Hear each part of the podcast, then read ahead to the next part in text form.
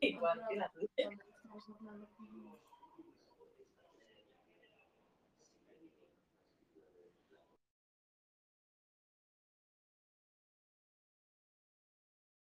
Ah, tú.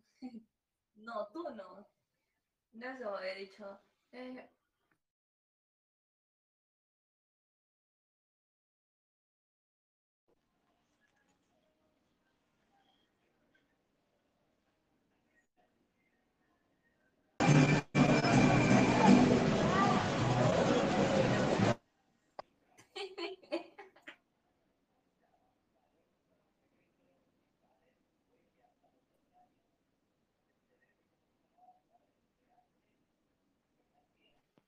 Hola, Hola, hola, buenas noches. Buenas tardes, buenas noches, si Hola. se escucha.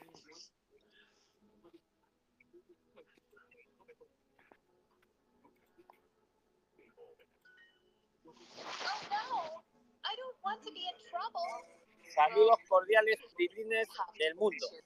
Bienvenidos al, al chat de voz que hacemos aquí en, en el grupo de los 11.000 prislines en Telegram, todos los domingos a las 23 horas, eh, hora local de Madrid. Si estás escuchando el audio en, en un podcast de Prisline en Spotify, que por cierto allí tenemos dos podcasts distintos, pues estás bienvenido a participar en, en, en los próximos debates que hacemos. Em, simplemente únete al grupo de los 11.000 prislines, todo de forma gratuita, debajo del, del podcast dejo el, el enlace.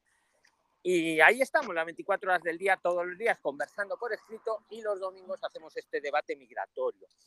Los prislines somos ciudadanos del mundo sin ningún interés político, no somos de ninguna organización política, ni religiosa, ni una ONG de estas con fines raros, simplemente somos ciudadanos del mundo que nos reunimos para debatir la mejor manera de emigrar a España e integrarnos en España de forma ordenada y planificada. Como siempre os digo, aquí cada uno da su opinión para que pienses, reflexiones y tomes tus propias decisiones. Las opiniones a veces coinciden y a veces son diferentes, pero es que ahí está lo bonito. Entonces, os doy la bienvenida y vamos a comenzar el, el debate. Cada uno os ruego que tengáis el audio ce- cerrado para que no hayan ruidos y cuando uno tome la palabra, evidentemente lo activa y los demás lo silenciamos. Y así, ¿vale? Entonces, el primero que quiera tomar la palabra, pues la puede tomar directamente. Adelante. Buenas tardes, don Luis. Está saliendo grabado. Buenas tardes, Bruno. Sabía que me lo ibas a preguntar. Sí, sí, está, está le, he dado, le he dado a grabar. Te agradezco mucho que, que estés Ok, pendiente, que no me pase como aquel día que se me olvidó, efectivamente. Sí, sí, está, noches, está-. Te lo agradezco, ¿eh? De corazón. Además, No, sabía que me lo ibas a decir, no sé por qué. Hay que Lo estar estaba pendiente, pensando sí. justo antes de empezar. Digo, seguro que Bruno me lo recuerda y hace muy bien, porque si no, luego esta Muy información es muy valiosa y así no solo la tienen los que estamos ahora mismo aquí en vivo, sino los que luego lo pueden escuchar en el futuro. O sea que muchas Sí. gracias, Bruno. No, También quiero agradecer bueno, a todos los que a todos los que participáis, ¿vale? Y, a- y los que habéis Sí. participado también en todos los vídeos, os lo agradezco un montón. Eh, a veces eh, eh, les cuesta a los invitados participar porque claro, te cuentan cosas y le va a ver mucha gente, pero ellos hacen el esfuerzo. Entonces quiero darles un agradecimiento especial pues a todos los que participan en, en tanto aquí en el chat de voz como en los, en los vídeos que hacemos en, en YouTube, ¿vale? Que a veces pues yo sé que hacen un esfuerzo, entonces se lo quiero agradecer. ¿vale? muy bien, muchas gracias, Y por supuesto a Luis, hago todos. una pregunta. Una pregunta, Adelante, está. adelante. Este, si yo viajo con una visa de estudio o si pido en España una vez que esté ahí eh, la estancia por estudio. Después yo quiero llevar a mi señora a mi hijo como acompañante y en ese caso de que mi señora eh, tengamos familia nuevamente allá, teniendo la visa de estudio, ¿cómo, cómo quedaría, cómo sería el trámite? O sea, mi hijo, ¿cómo quedaría también? Eh, ¿Tu hijo qué edad, qué edad tiene, Bruno? no, mi hijo tiene siete, va a cumplir ocho, pero yo estoy hablando de un posible embarazo. Ah, vale. Y bueno, eso depende de la, nacionalidad que tengan los papás. ¿Qué nacionalidad tenéis? Eh, Perdona, Bruno. Argentina. Los dos. Pues mira, Sí. cuando el bebé, cuando el bebé nace en España, eh, según determinados países, que ahora te voy a decir la lista, pues puede tener, si los papás son de, de unos países que te voy a decir ahora, que te lo estoy mirando, eh, Sí, el nuestro tener- lo tiene. lo tiene, te lo voy a verificar. Y además, mira, voy a decir todos los que son, pues no son muchos y así ya lo sabéis todos los oyentes. Eh, mira, espera, que los tengo aquí, tengo la chuleta. Le- os voy a decir los países que si el bebé nace en España, digamos automáticamente, sin necesidad de esperar un año, que sería en el resto de los casos, pues puede ya adquirir la nacionalidad española, el bebé, y detrás van los padres, ¿vale? Por la Bien. agrupación. Mira, los países son los siguientes. Lo- eh, efectivamente, Bruno, Argentina, Bolivia, Colombia, Costa Rica, Cuba, Perú, Paraguay, Panamá y Uruguay. Lo repito, Argentina, Bolivia, Colombia, Costa Rica, Cuba, Perú, Paraguay, Panamá y Uruguay. Si los papás son de alguno de estos países y el bebé nace en España, al bebé se le da de forma automática. Simplemente hay que llevarlo al registro civil, pero no hay que esperar ni un mes ni un Sí. año. Se le da la nacionalidad española que se dice por simple presunción, Bruno. Y, en e- Sí. después ya los papás eh, hacen el arraigo familiar. ¿Vale? Después de que- un año, ¿no? No, no, no. Desde el momento que ya, vamos, en mi Nace. opinión, ¿eh? que no soy gurú, o sea, primero al Sí, bebé sí. eh, nace, eh, lleváis los papeles al registro, que generalmente lo hace ya directamente el hospital, le dan la nacionalidad Sí. española y ya luego ya podéis pedir, no hay que esperar, en mi opinión, si hay alguien que discrepe, pues que lo diga ahora, como siempre decimos, pero vamos, que yo tenga conocimiento, no hay que esperar un año para hacer el arreglo. Ah, Pero bien. es buena bien. observación la que haces, es buena Es- observación. eso es, eso, Eso es, don Luis, seguro, ¿eh? independiente, bien. sí, Sí, dime, dime, dime. independiente de la visa de estudio, ¿no? Independiente. Ah, No claro, tiene nada que ver una o sea, cosa con la otra.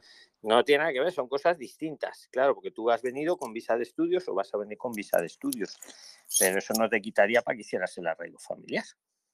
Siempre, insisto, bien. damos cada uno nuestra opinión de buena fe, que es lo que estoy haciendo, ¿vale? Desde luego los países son seguros, Argentina, Bolivia, Colombia, Costa Rica, Cuba, Perú, Paraguay, Panamá y Uruguay. Si nacen ahí, al momento el bebé puede tener la nacionalidad española por simple presunción. Si no es de esos países, que también habrán casos, eh, hay que esperar un añito que el bebé lleve en España. ¿Vale? Ah, Porque el, sí. nacido en España, al añito, al añito también lo puede hacer. Pero, como no es tu caso, que soy de Argentina, los dos. Luego hay un debate si cuando un papá, por ejemplo, una mamá es de uno de estos países y el otro no. ¿Qué pasa ahí? Ajá. Eso os lo dejo en la mesa. Eso os lo dejo en la mesa. Me, parece que lo toma, me parece que lo toma el, el del padre. El, me parece que ya no se puede hacer por simple presunción. Que le dan, le dan la de la nacionalidad del papá que. Porque esto, Sí, esto me- sabéis, Me parece ¿sabéis que por es así. Pues yo, como no estoy seguro, lo dejo en la mesa. Lo dejo en la mesa. Lo voy, Que- lo pero voy creo a, que, creo, creo lo que voy a tienes estudiar. razón. Creo que voy tienes razón, pero, pero hay debate, ¿eh, Bruno, en eso también hay debate. Bien, Hay debate. bien. Esto que lo Muchas sepáis. gracias, Luis. Nada, amigo. Que lo que decía con Bruno, que lo sepáis es para que el bebé no se quede sin nacionalidad. Porque si es de estos países, los dos papás, o de una combinación de estos países, estos países no le dan la nacionalidad a los ciudadanos de, de sus nacionales que nacen fuera de su país. Entonces España, para que no se queden apátridas, pues le da la nacionalidad al bebé por simple presunción. Pero es que el resto de los países que no están en esta lista que os he dicho dos veces, eso sí, eh, por ejemplo, los hijos de un venezolano, que nazca en España, el bebé, Venezuela le da la nacionalidad, aunque haya nacido fuera, por ejemplo. Entonces, claro, ¿para qué le va a dar España la nacionalidad si tiene la, la venezolana? Pero hay países, pues como Argentina, Cuba y todos estos, que no le darían la nacionalidad. Y así el bebé no se queda. Esperamos que sepáis que los otros países, el, por ejemplo, el venezolano, el bebé venezolano al año también podría pedir la nacionalidad española. Ir in- interviniendo entre vosotros, ¿crees? Y yo más, mi idea, más que me estéis haciendo a mí preguntas, es que entre vosotros os ayudéis. Yo estoy con vosotros, por supuesto, aquí. ¿Vale? Entonces ir tomando la palabra tranquilamente, que luego se nos irá el tiempo. Hola Luis, ¿qué tal? Buenas noches. Buenas noches, Hola, amigo. al resto del grupo. Mi nombre es Manu. ¿Qué tal? Buenas Bienven- noches. Bienvenido, bienvenido, Manu. Dinos en, en qué Bueno. país estás, vale, decir, Mira, sí. Para, para situarnos un poco. Vengo, vengo siguiendo el grupo de Telegram, los vídeos, hace ya un tiempo. Eh, Sí, actualmente me encuentro. parece, por la voz me parece que sé quién eres. Sí, bueno. Yo creo que Sí, has intervenido. Me Y suena en Instagram también, en Instagram también te, te he dejado por ahí algún audio y me, me has ido respondiendo. Sí. Eh, bueno, Luis, actualmente me encuentro en Alcora, un pueblo de la provincia de Castellón, ya en España, hace un mes y medio, ¿sí? Eh, bueno, es, esta sería mi, mi segunda estancia aquí en España porque viví entre el 2001 y el 2009 cuando emigré con mi padre, ¿sí? Eh, bueno, después por eh, razones personales nos tuvimos que volver a Argentina, mi padre se enfermó y bueno, ahora yo tomé la decisión de, volver. Sí, ya hace un tiempo que con mi mujer y mi familia estábamos intentando venirnos para estos lados. Ahora, bueno, eh, una vez pude viajar por el tema de- del COVID, se demoró todo un poco, lo hice solo, mi mujer y mis hijos quedaron en Argentina. ¿Viniste con, y- con vacuna, Manu? ¿O, o cómo Sí, lograste llegar? sí, sí, sí, vine vacunado con Sinopharm, que era la vacuna que estaban aplicando en Argentina, y bueno, y el resto de los requisitos que, que había que cumplir, digamos, para, para poder viajar. Eh, entre tantas, muchas, muchas preocupaciones, como siempre, ¿no? A la hora de, de tomar esta iniciativa, pero con fe y, y con convicción de que las cosas iban a ir por buen camino, ¿sí? Más en el sentido de que me tocó dejar a, a mi mujer y a mis hijos. Es lo que te iba, le iba a preguntar. ¿Les dejaste por el tema de la vacuna o para ir abriendo tu primero camino una vez aquí en España? En realidad, claro, en realidad era que yo tenía sitio donde alojarme porque eh, me quedaron muchos amigos y bueno, era en principio abrir camino y venirme solo para poder estabilizarme, que la familia siguiera su rutina en Argentina, que los niños están en el colegio, que finalizan en diciembre por vacaciones de verano y bueno, nada. e intentar eh, solucionar el tema de, de mi permiso de residencia y de trabajo, ¿sí? que bueno, eh, al ser temporal, sí, era temporal el permiso que tenía, eh, bueno, en el consulado de, Buenos Aires eh, intenté realizar el trámite y la verdad que no tuve mucha suerte y no tuve una buena atención y me dijeron que ese permiso lo podía renovar una vez estando aquí, ¿sí? Entonces, bueno, me vine sabiendo que aquí tenía posibilidad de trabajar. De hecho, tuve varias entrevistas donde eh, me necesitaban para empezar a trabajar ya, pero no me pudieron dar de alta la seguridad social porque ese permiso obviamente estaba vencido y, que, y había quedado caducado después de tanto tiempo. ¿Cuál era el permiso que Eh, te habían dado, Manu? El permiso que yo había, que había tenido en la primera estancia era un permiso de residencia y de Ah. trabajo temporal. Pero esa Sí. era la primera, en la primera, no luego como te volviste a Argentina. O sea, que ahora Claro. viniste como turista o como viniste ahora Ahora, ahora sí, sí, perdón, sí, ahora vine como turista. Sí, Claro. Y ¿Y entonces, cuánto- eh, sí, te escucho. No, te iba a preguntar que cuánto tiempo, aunque lo has dicho al principio, pero se me ha ido. ¿Y ¿Cuánto llevas? ¿Un mes? No. ¿Lo has dicho? Sí, un mes y 12 días. Llegué el 9 de septiembre. Vale. Y bueno, estoy, estoy atrás, estoy atrás de, por el- informarme con el grupo y demás, de solicitar la estancia por estudios, ¿sí? Es lo más, es lo más mm, sencillo, digamos. Más eficiente. Claro. Más eficiente. eh, el tema es el siguiente, Luis. Yo tengo varias inquietudes con respecto a esto, porque claro, eh, vine con, la- con otra idea, con otra información en, en función de que me venían diciendo en el consulado de, de España en Buenos Aires. Eh, claro, yo ahora estoy dentro de, de los días que tengo, digamos que son 60 días para solicitar esta estancia. ¿Sí? Yo lo que necesito es despejar algunas dudas, como por ejemplo decir, yo no, no sé si al solicitar esta estancia eh, puedo llegar a tener alguna negación o algún problema porque ya tuve un permiso de residencia y un permiso de trabajo. Que eh, en absoluto, pero vamos, que te respondan, que te responda Bruno o toda la inteligencia colectiva porque estás en el sitio adecuado. Tienes aquí a, Claro. a un montón de personas que, te, más, que te vamos a ayudar. Eh, tengo, tengo, digamos, la mayoría de los requisitos que, que se necesitan, digamos, ya estoy estudiando, ya estoy en el matriculado haciendo la ESO, aquí en el pueblo donde estoy, Genial. y, y ya tengo el seguro también contratado, eh, me faltan algunas cosas que estoy esperando, que bueno, por eso necesitaba consultarte, Perfecto. ¿sí? Manu, pues le pido Eh, a todos, claro, le pido a todos Saludos, que te digan Luis, lo que te falta, que te digan lo- lo- el, el material que le Claro. falta a, a Manu para, para, yo te digo una, una, te, te quedan hasta los 60 días para presentarlo. Sí, lo tengo todo, claro. ¿vale? Eso es muy Lo tengo claro que ¿vale? es el, el- hasta el 9 de noviembre de la fecha límite, digamos. Claro, me lo pero no te puse unos días. No, te, Manu, No, si no, puedes, no. no te esperes al 9, échalo No, no, no. 5 o así para evitar. Claro, sí, sí, pienso lo mismo, Luis. El tema es que estoy a la espera de, de un apostillado del certificado de antecedentes penales, porque el certificado de antecedentes penales lo conseguí rápido, pero el apostillado me está demorando. De hecho, lleva 26 días en trámite, en transcurso de- del trámite, digamos, que todavía no avanza. ¿Se entiende? Yo te voy a dar un consejo muy así, muy rápido. Y prefiero que ahora todos Sí. te digan más cosillas. Eh, estás haciendo perfecto en apostillarlo, pero en el caso que llegue, pues yo que sepa, el día 5 y no te haya llegado el apostillado, tú Sí. mételo igualmente, mete igualmente la solicitud, perfecto. aunque no esté, aunque Sí. no esté apostillado. ¿vale? Genial. Mejor que esté apostillado, porque en, en ese caso, si ellos detectan el error, te lo van a Claro. comunicar y te van a dar un plazo Sí. adicional luego de 10 días más para que lo Bien. presentes corregido. Bien. Entonces, pero tú ya estás en... Lo que no hay que hacer nunca es presentar la estancia Tarde. fuera de plazo, porque basta porque Perfecto. un día que sea motivo, Manu, para que lo Claro, denieguen, de para que lo denieguen. Perfecto. Pero también Luis, que ahí- Sí, sí, sigue, sí. se vale. Sí, perdón, quiero, quiero hacer un aporte antes de que se me, confu- eh, se me pase.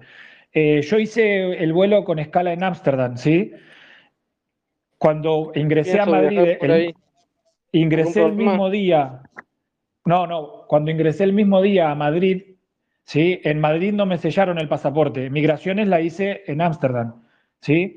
Entonces, para solicitar esta estancia, lo que me pidieron en extranjería, porque ya fui, eh, solicité un turno para ir a pedir información, es que en una, en una oficina de Policía Nacional me, sella- eh, me hicieran una declaración de ingreso a España con la misma fecha. Me pidieron el pasaporte y el pasaje, ¿sí? el boleto de avión que había hecho escala en Ámsterdam y había ingresado en Madrid. Y me dieron esa, esa nota, que es una especie de carta firmada por la Policía Nacional, eh, declarando que, que ingresé a España el mismo día, para Correcto. controlar esos, esos 60 días que tenemos para solicitar la estancia. ¿sí? Era un aporte que quería hacer para... Muy, muy importante ese Aquello- aporte.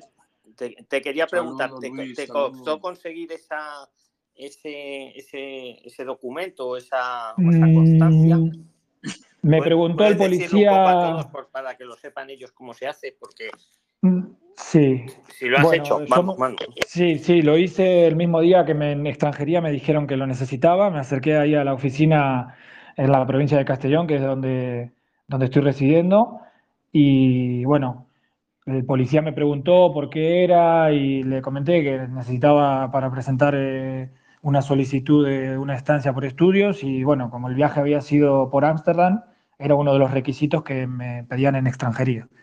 Y demoró ahí media hora, 40 minutos que hicieron el trámite, eh, chequearon con mi pasaporte. Es más, eh, Los me billetes de avión llevarías a lo mejor, Manu, para, para Claro, mostrar. claro, con el, con el billete de avión que figuraba que había hecho escala en Ámsterdam y el pasaporte. Y pe- ellos cuando miraron, cuando miraron mi información vieron que había residido ya en España y que tenía un número de NIE y que era hijo de, bueno, me dijeron los nombres de mi, de mi padre y de mi madre. Sí, ya eran datos que, anterior, de, la de mi vez anterior que habían quedado. Claro, y, y Sí. el NIE sigue siendo el mismo. El, el- Sigue el siendo el mismo y eso-. Eso ya lo gestioné también, Luis. Es un certificado de NIE que me dieron, que con ese certificado, con ese certificado pude renovar la licencia de conducir, el carnet de conducir Sí. que lo tenía, lo tenía vencido. Dos- una Entonces no pregunta te muy rápida. decir nada. Manu, sí, un segundo, Bruno, muy rápida. ¿Cuánto tiempo Dime, pasó Luis, sí. desde, que ingre- desde que ingresaste por Ámsterdam y llegaste a España hasta que te diste el documento en, en la policía de que estabas en España?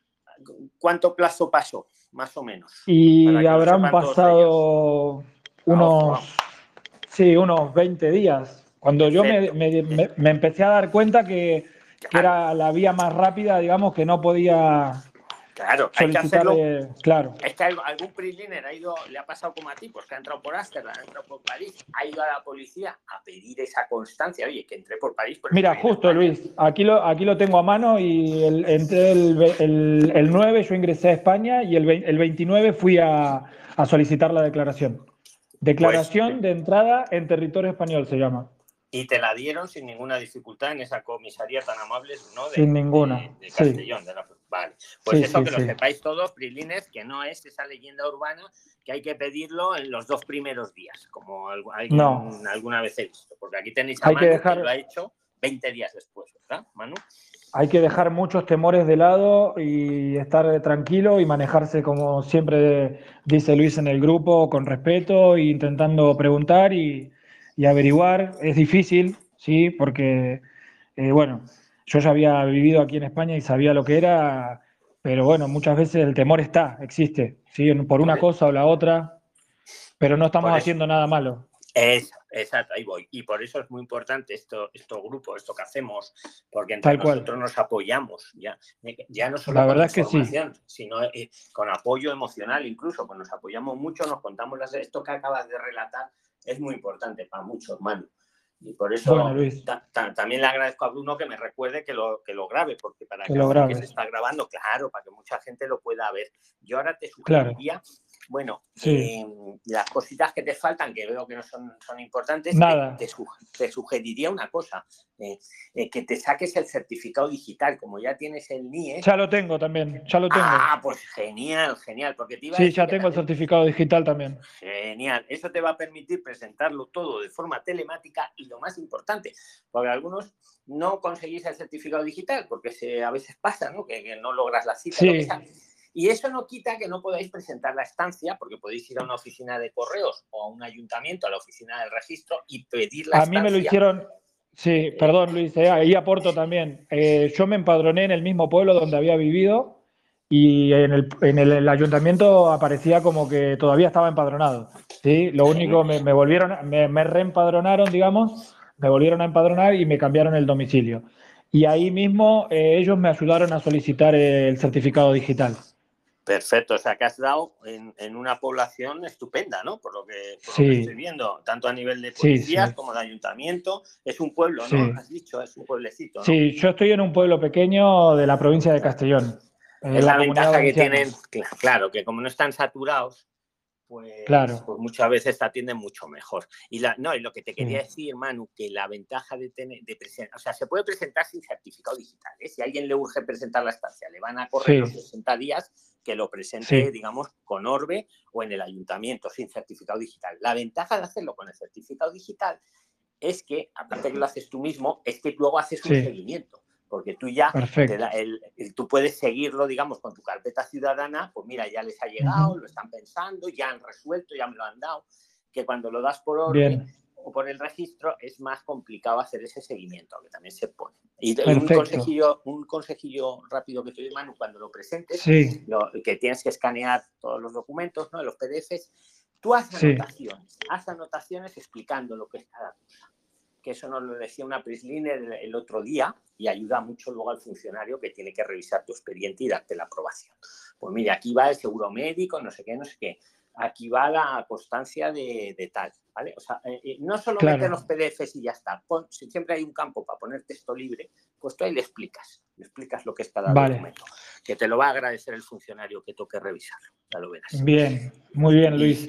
Eso es lo que yo Eh, te nada. quiero decir porque veo que estás haciendo la tarea súper bien. Sí, vengo haciendo, la verdad, Luis, Sí, eh, vengo hace mucho tiempo haciendo tarea y bueno, por fin pude, digamos, tomar eh, la iniciativa y poder llegar. Sí que era una de las primeras cosas que nos habíamos propuesto.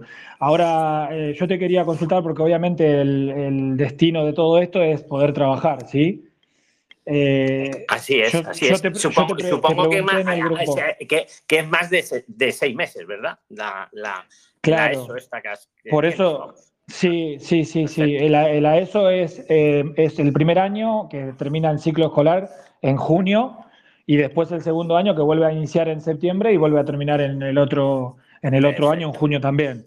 O sea Con que eso son vas dos a poder años. trabajar. Exacto, con eso vas a poder Vale, trabajar. el tema, el tema es el siguiente. Yo para no tener eh, problema, digamos, con el dinero que, que tengo que acreditar, ¿sí? Del IPREM, eh, para no tener problemas en el banco, digamos, de depositar ese dinero, ¿sí?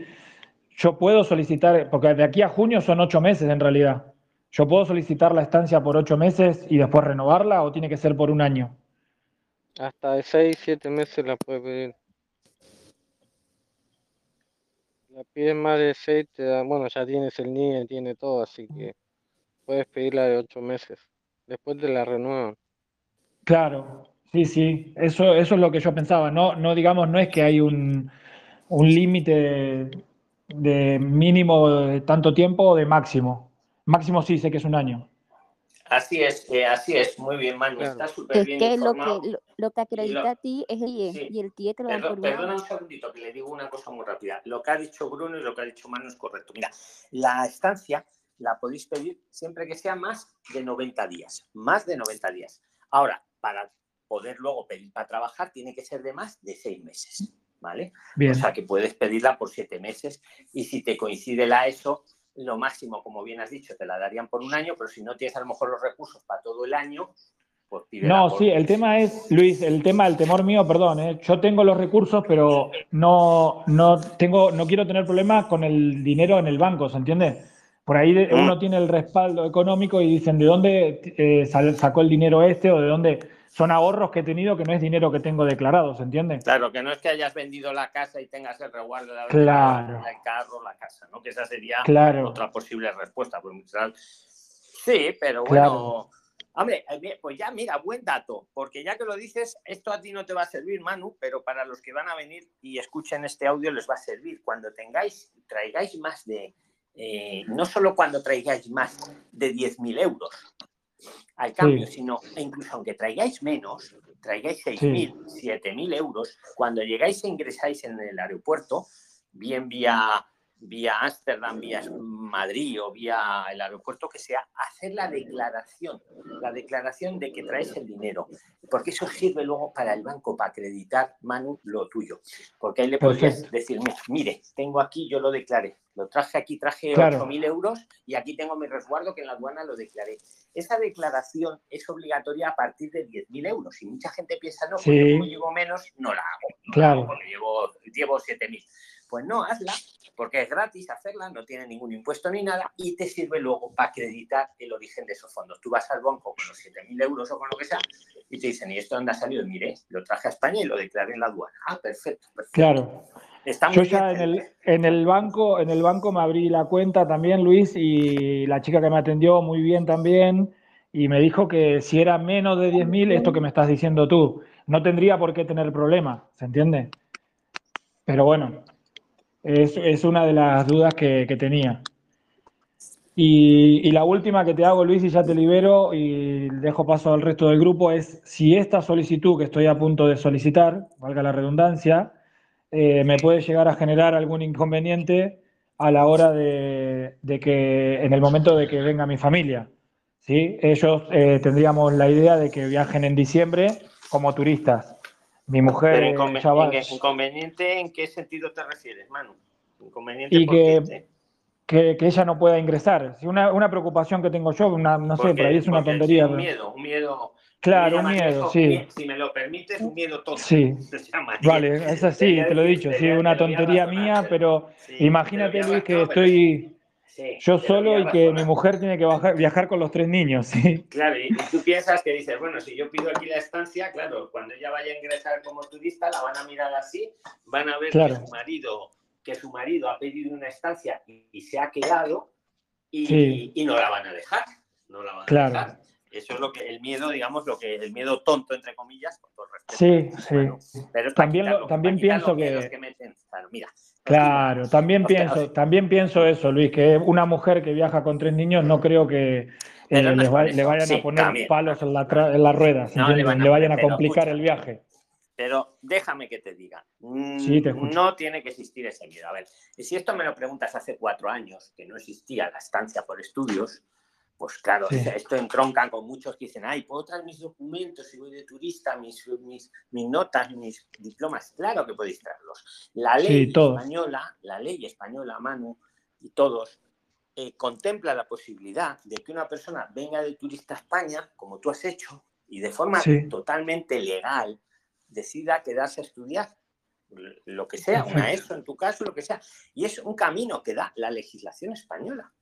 Pues sí, Vale. pues eh, entonces viene tu mujer y estás tú con la estancia. Pues claro que sí, el Estado español te ha dado la estancia. Claro que sí. Claro. Y tu mujer puede venir a visitarte o incluso eh, puede venir a visitarte y luego decidir ella cogerse otra estancia.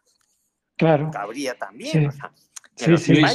Discúlpame, y en el momento de migración, si te ven los papeles para estancia de estudio, eh, ¿hay algún problema con eso o no hay ningún problema?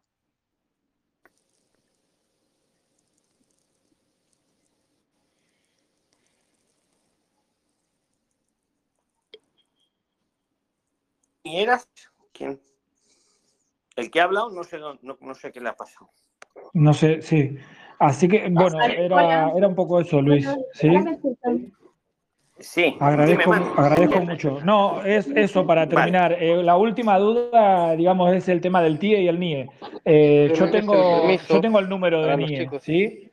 Yo tengo el número de NIE y ahora voy a solicitar la estancia por estudios. Después, la empresa que me va a dar de alta para poder trabajar, eh, digamos, ¿me va a solicitar a través del NIE o tengo que realizar ese TIE? ¿Se entiende?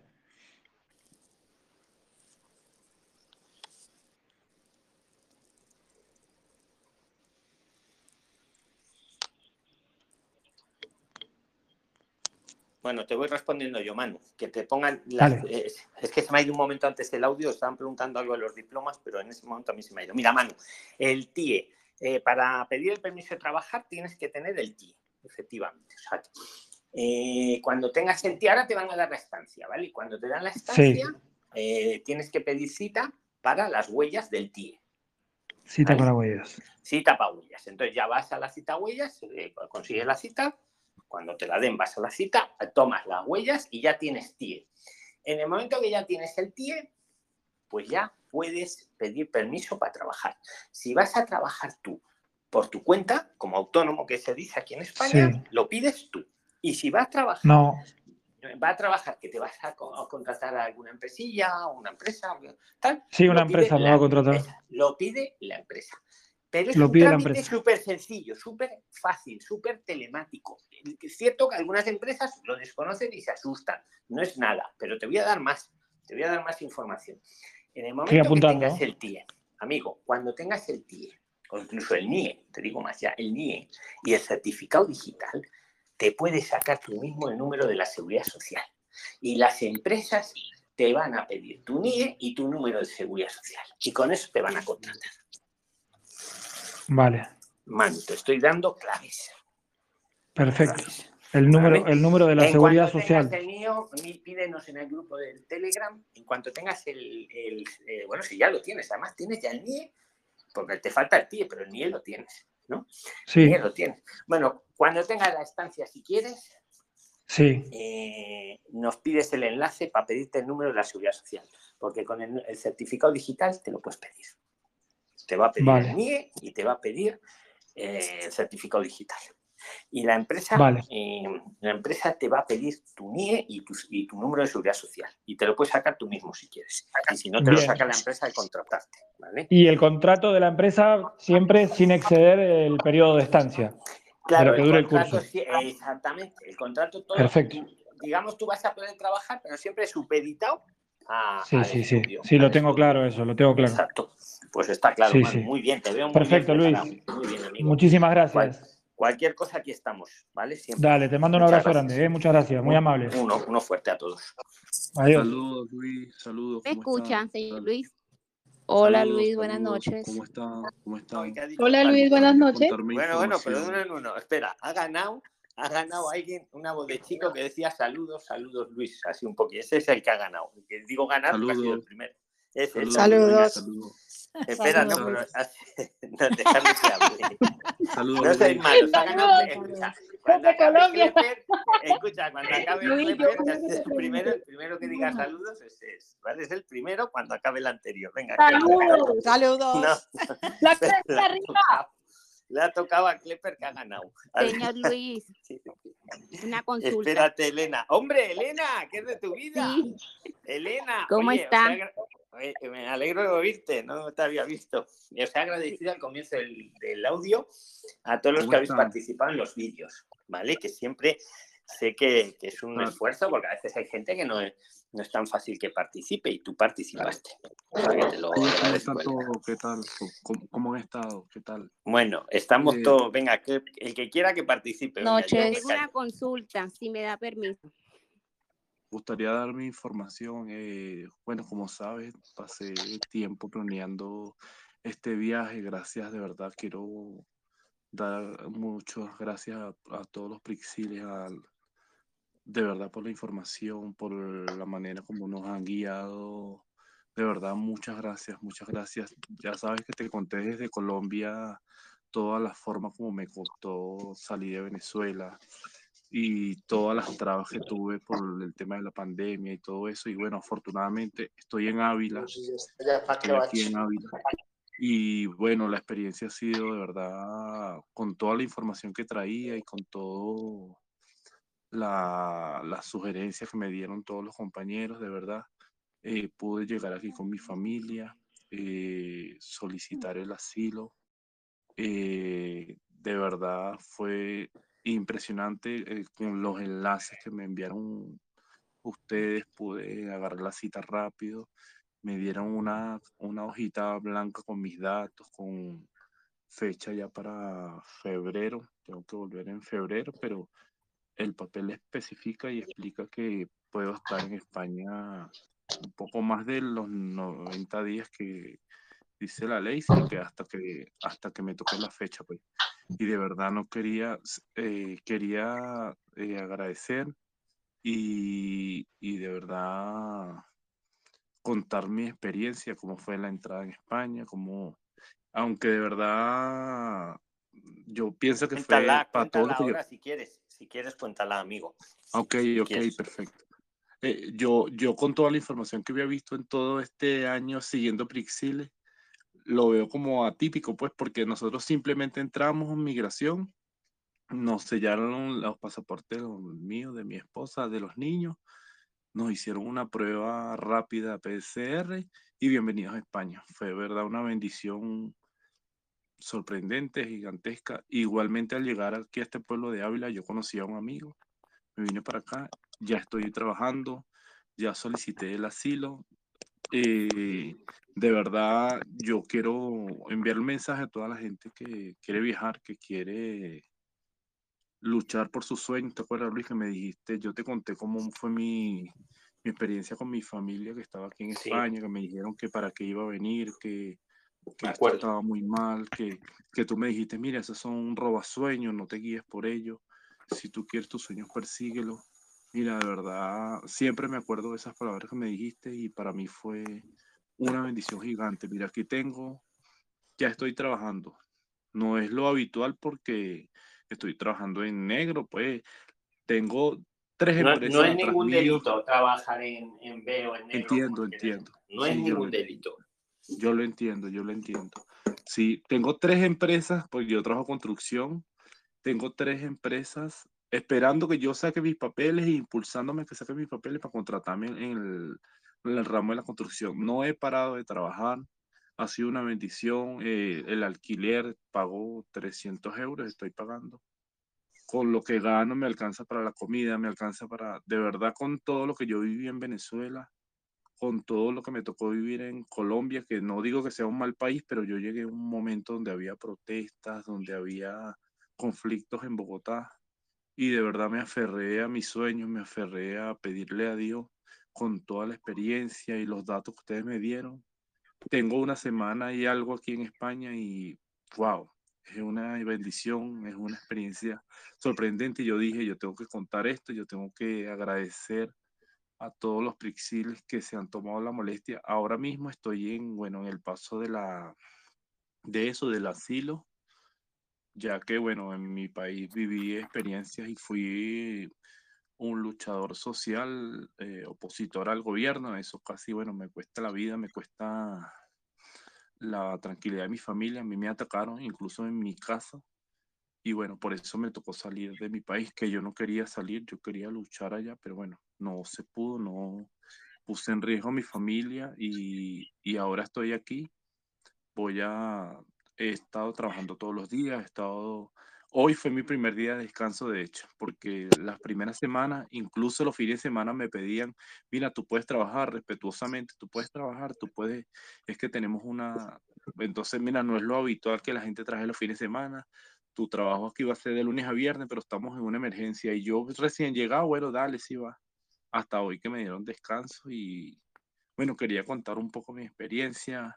No sé si alguien tenga alguna pregunta, alguna cosa. Este pueblo de Ávila, eh, yo estoy en La Cerrada, un pueblo que, que es de Ávila, pues, de, y de verdad que hay 120 habitantes.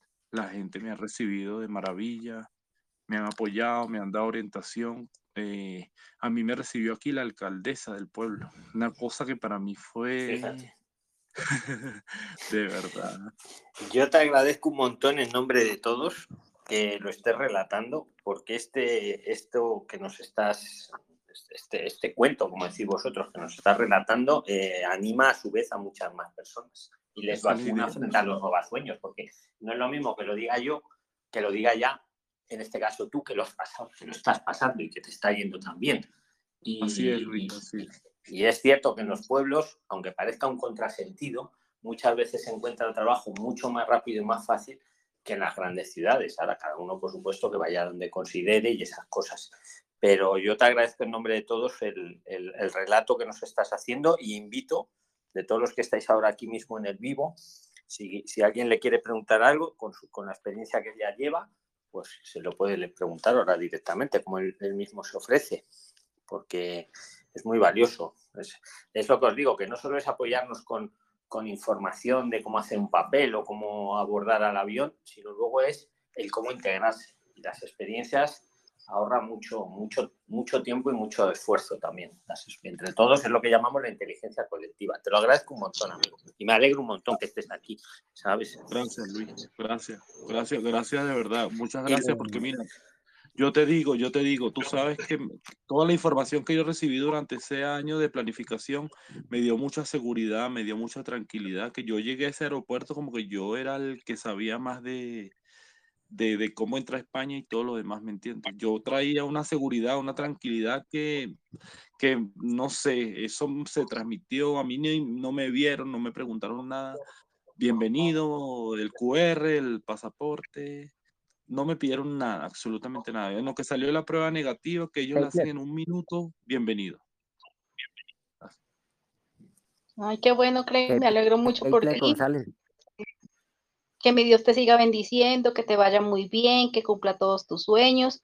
Y pues de eso se trata, ¿no? De, de, de trabajar, de ser honestos, de ayudarnos entre todos, porque pues bueno o malo ya somos como una familia. Entonces yo sí me alegro mucho, te felicito, excelente. Y no, pues nada, sigue para adelante. Súper, súper bien. Luis, yo quería hacerte una consulta. Si yo, Oh, si espera, yo- espera. Antes de que me la hagas, os pido a todos que tengáis el micro apagado, excepto el que está hablando, para que no se oigan ruidos. Alguno que le veo con el micro abierto se lo cierro, luego se lo vuelvo a abrir, pero tenerlo cerrado vosotros, ¿vale? Es que si no, si tenemos los 90 personas en el micro abierto, yo también me lo cierro cuando no hablo, porque es que se van acumulando ruidos, ¿vale? Entonces, excepto Paola, que es la que está hablando ahora, todos los demás nos cerramos el micro, para que no hayan ruidos. Si no, lo, lo cierro yo, porque al que veo con el micro abierto se lo cierro, ¿vale? Excepto al que está hablando, porque tiene que ser así, porque si no es un ruido, ¿vale? Venga, adelante, Paula. Es Arge.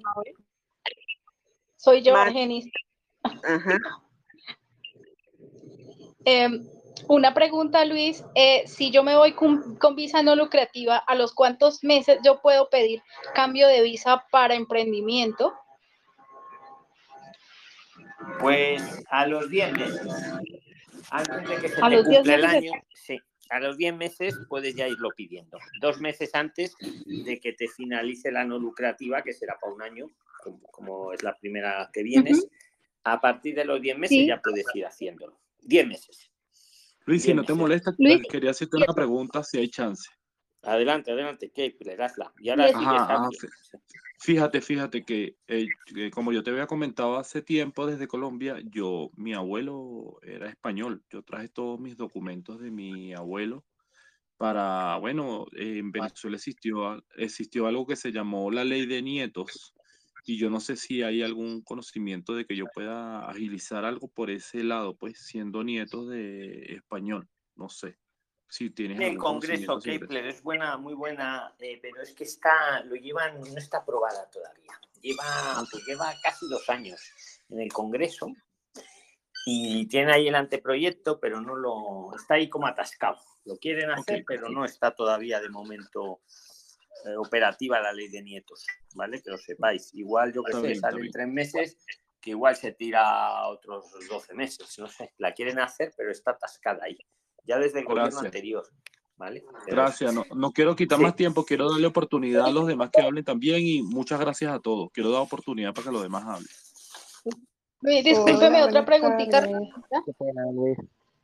compañero de Venezuela que estuvo por acá por los lados de Colombia. Quisiera igualmente eh, hacer dos preguntas rapiditas, don Luis, para usted. Ante todo, muchísima gratitud, muchísimas bendiciones a todos los prislines. Eh, tengo presupuestado viajar el próximo año con mi familia, o sea, dos hijos, mi esposa, mi suegra y mi persona. Eh, dos preguntas rapiditas, don Luis, me vendieron un paquete con un hospedaje en un apartamento amoblado, voy para Valencia, en el sector de Castellón. Eh, resulta que veo que en Castellón también hay aeropuerto. ¿Será que me puede generar algún inconveniente al llegar al aeropuerto de Valencia? Yo vuelo Medellín, Madrid, Madrid, Valencia, más no Madrid, Castellón. Y el apartamento es en Playero, amoblado, en Castellón.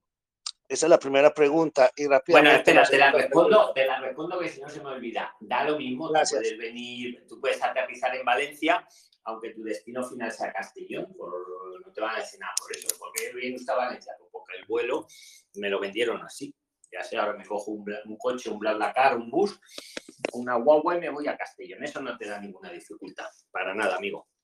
¿Vale? La Ok, muchas gracias, don Luis. Sí, A la señor. otra, Y la otra rápida, lo que pasa es que, eh, pues para llevarlo el dinero, eh, llevamos dos tarjetas de crédito y llevamos, tenemos presupuestado llevar algo así como 5 mil euros en, en efectivo, en cash, en, en, en papel. Eh, ¿Esto me puede generar algún inconveniente llevar todo este dinero? Pues yo digo todo este dinero porque uno, como persona trabajadora, como persona humilde, dice que, que 5 mil euros es mucho. Eh, No. ¿Es normal que uno llegue con 5 mil euros en, en efectivo, don Luis? Sí, es normal, no te preocupes y además te digo más, hasta podéis traer hasta, hasta 9.999 euros, sin declararlo, sin declararlo. Pero yo te digo una cosa, Sergio, si has escuchado el comienzo Que del lo audio, declare, Luis. claro, es lo que le iba a decir, Bruno, que lo declares, aunque traigas 5.000 euros, eh, hay un formulario ahí en el... en la Hola, la- Muy buenas noches. Pero esperad, no Eh, Jo- José Luis, espérate que estoy, estoy respondiendo a, a Sergio. Eh, Sergio, decláralo. Cuando llegas al aeropuerto, hay un formulario que te dan las azafatas eh, que tú re- rellenas eh, el dinero que traes, los 5.000 euros. ¿vale? Eh, no hay que pagar ningún impuesto ni nada, pero te viene muy bien, como decía Bruno, por lo que estábamos hablando antes. Si luego lo quieres meter en el banco, te van a preguntar ese dinero de dónde ha salido. Pues mire, lo declaré aquí en la, en la aduana cuando vine. Es fruto de mi trabajo en, en mi país. Lo he declarado, aunque no estaba obligado, lo he declarado, porque hasta, insisto, hasta 10.000 euros no hay que obligación de declararlo. Pero es bueno que lo declaréis, para que así luego cuando lo metáis en el banco, si lo metéis en el banco, eh, lo podéis justificar. ¿Vale? Entonces no te preocupes, puedes traer los 5.000 y, y sin dificultad. ¿Vale? Hasta 10.000 lo podéis traer sin dificultad, e incluso más, pero declarándolo siempre. Y yo os aconsejo que declaréis, traigáis lo que traigáis. Para lo que, los que no lo sepáis por qué, ver el comienzo del, del audio, ¿vale? Que lo hemos hablado eso ampliamente. Venga, Claro, ahora el, claro, que- sí. el primero que coja la palabra tiene la palabra. Señor Luis, Oh, señor, señor Luis, Luis. Hola, buenas, voy a don hacer Luis. una consulta. Qué pena, Luis. Sí, me Luis. escucho, por favor. Aló, Luis. Luis, Aló, qué pena, buenas tardes. que quería hacer una pregunta corta. A ver si de pronto me podían sugerir algo. Es que tengo una pequeña duda. Pero que ha ganado la chica y le toca a la chica luego el Señor primero. Luis, A mí, a mí- estoy aquí presente, Elena. Pues venga, Elena, habla. Habla antes de que te tapen por ahí. Sí, porque ya van a ser las 12 de la noche, ya tengo sueño. Bueno.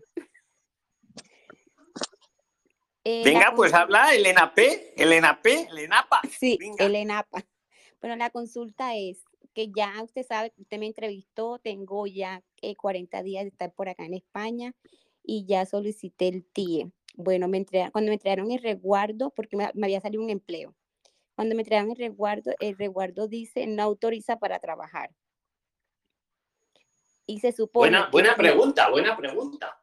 sí, Quiero hacer un uno- corto. Quiero hacer un vídeo corto de eso, pero haz la pregunta Sí. que te la respondo. Muy buena pregunta. Entonces se No se supone que si uno viene con un pregunta.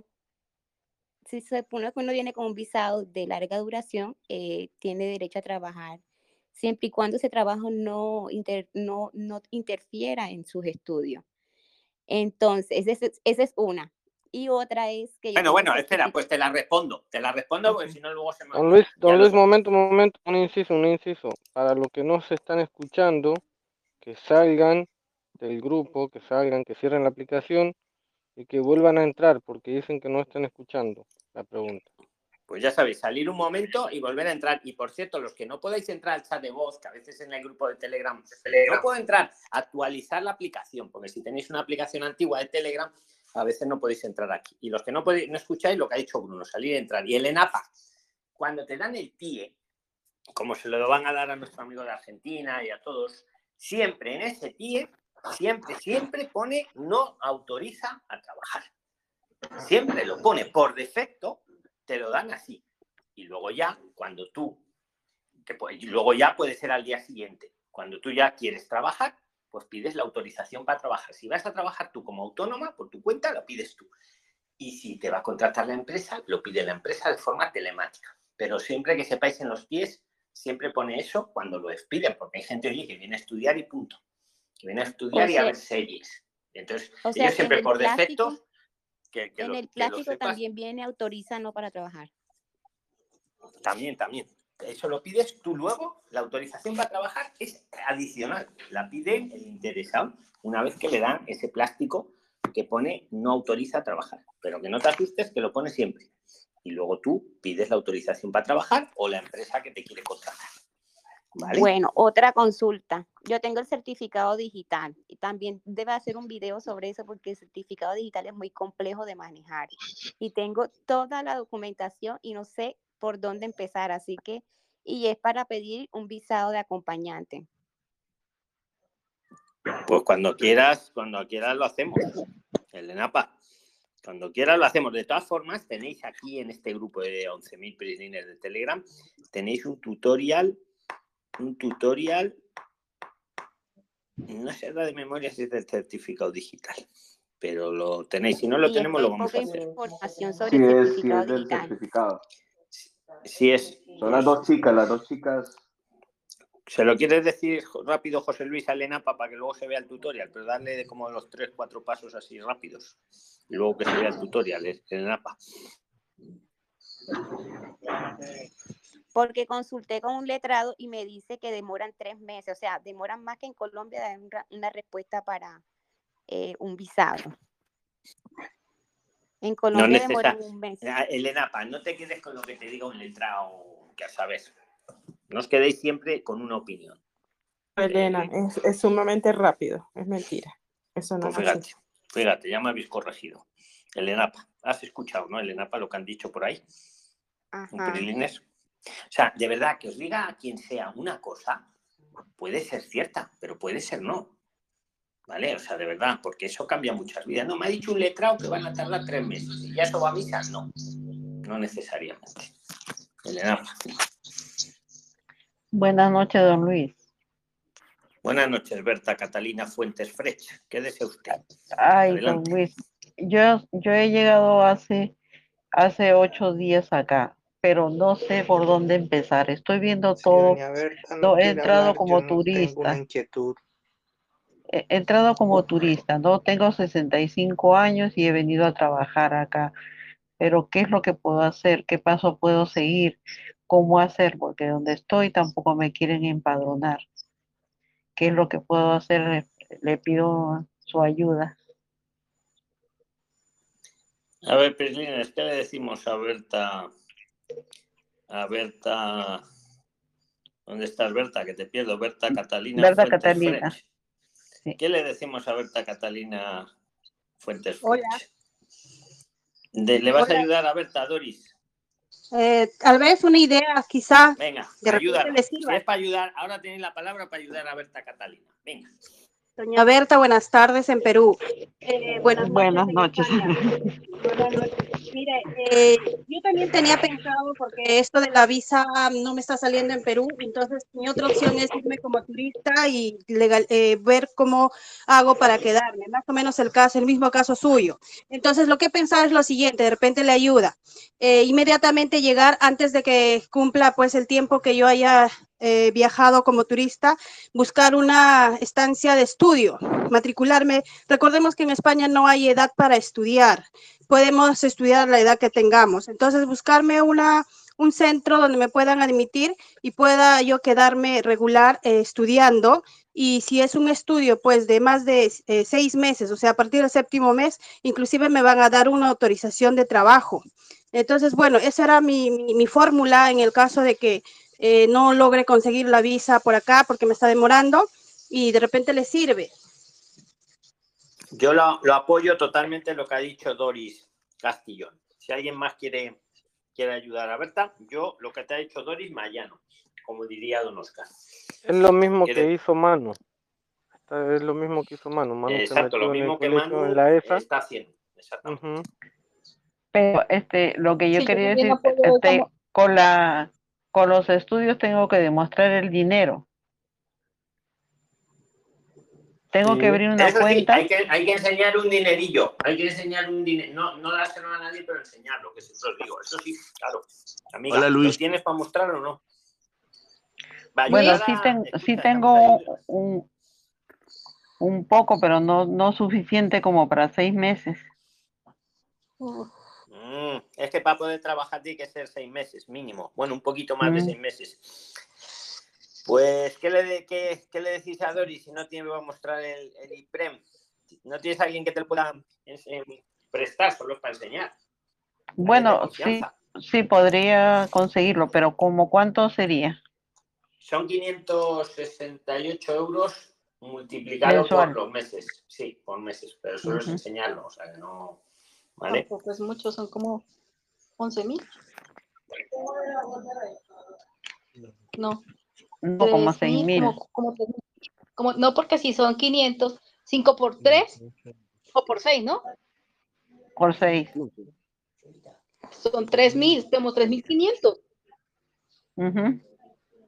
Pero eso uno Sí, lo tiene como que tres mil. llevar en, eh, lo tiene que llevar en efectivo en una cuenta. Tienes que tener un certificado de que tú tienes ese dinero disponible para mantenerte, pero es solamente eso, un certificado, no tienes que entregarlo a nadie ni pagarle a nadie. Lo único que tengo entendido que debes pagar es el estudio que escojas, pero pues igual puedes escoger un estudio muy económico.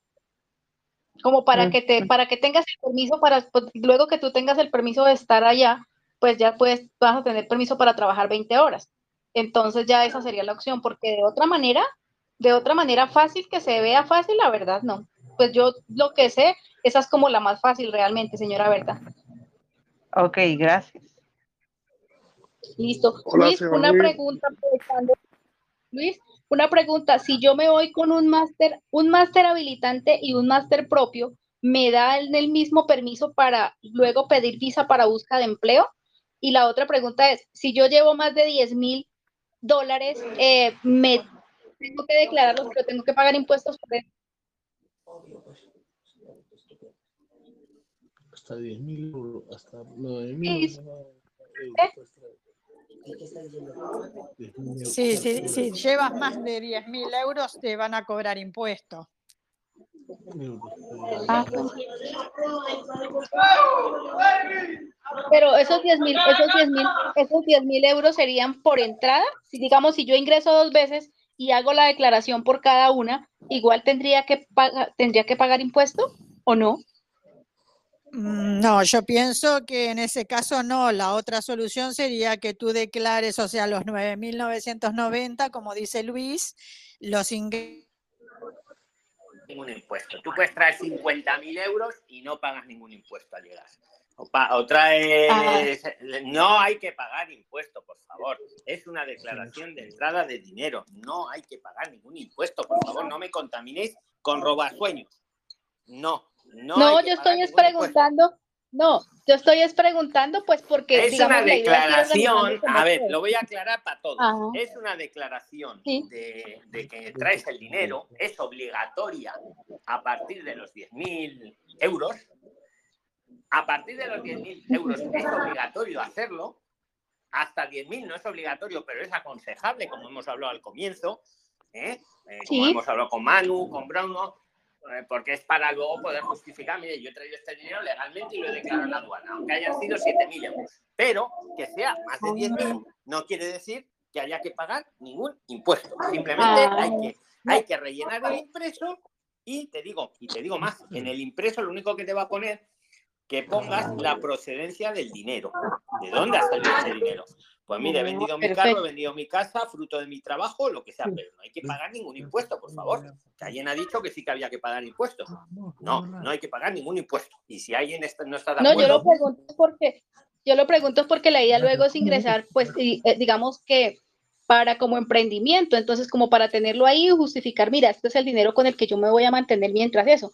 Pero pues digamos, como no, pues yo no sé, no soy de allá, entonces si, si, uno iba a tener que pagar impuestos, pues mejor yo pago un vuelo de regreso y vuelvo y Que llevo no, otro que no, poquito. no, y- y- y- oye, y de verdad, los que tenéis el audio, cuando está hablando uno de vosotros, los demás, cerraros el audio, porque si no os lo cierro yo y os tengo ahí unos minutillos con el Ah. audio cerrado a la fuerza. Perfecto, Luis. Que no hay que pagar Luis, ningún vale. impuesto, Gracias. ¿vale? Y la última. Listo, listo. Venga. Luis, y lo del máster habilitante y el máster propio, ¿con los dos yo puedo pedir luego estancia para conseguir empleo?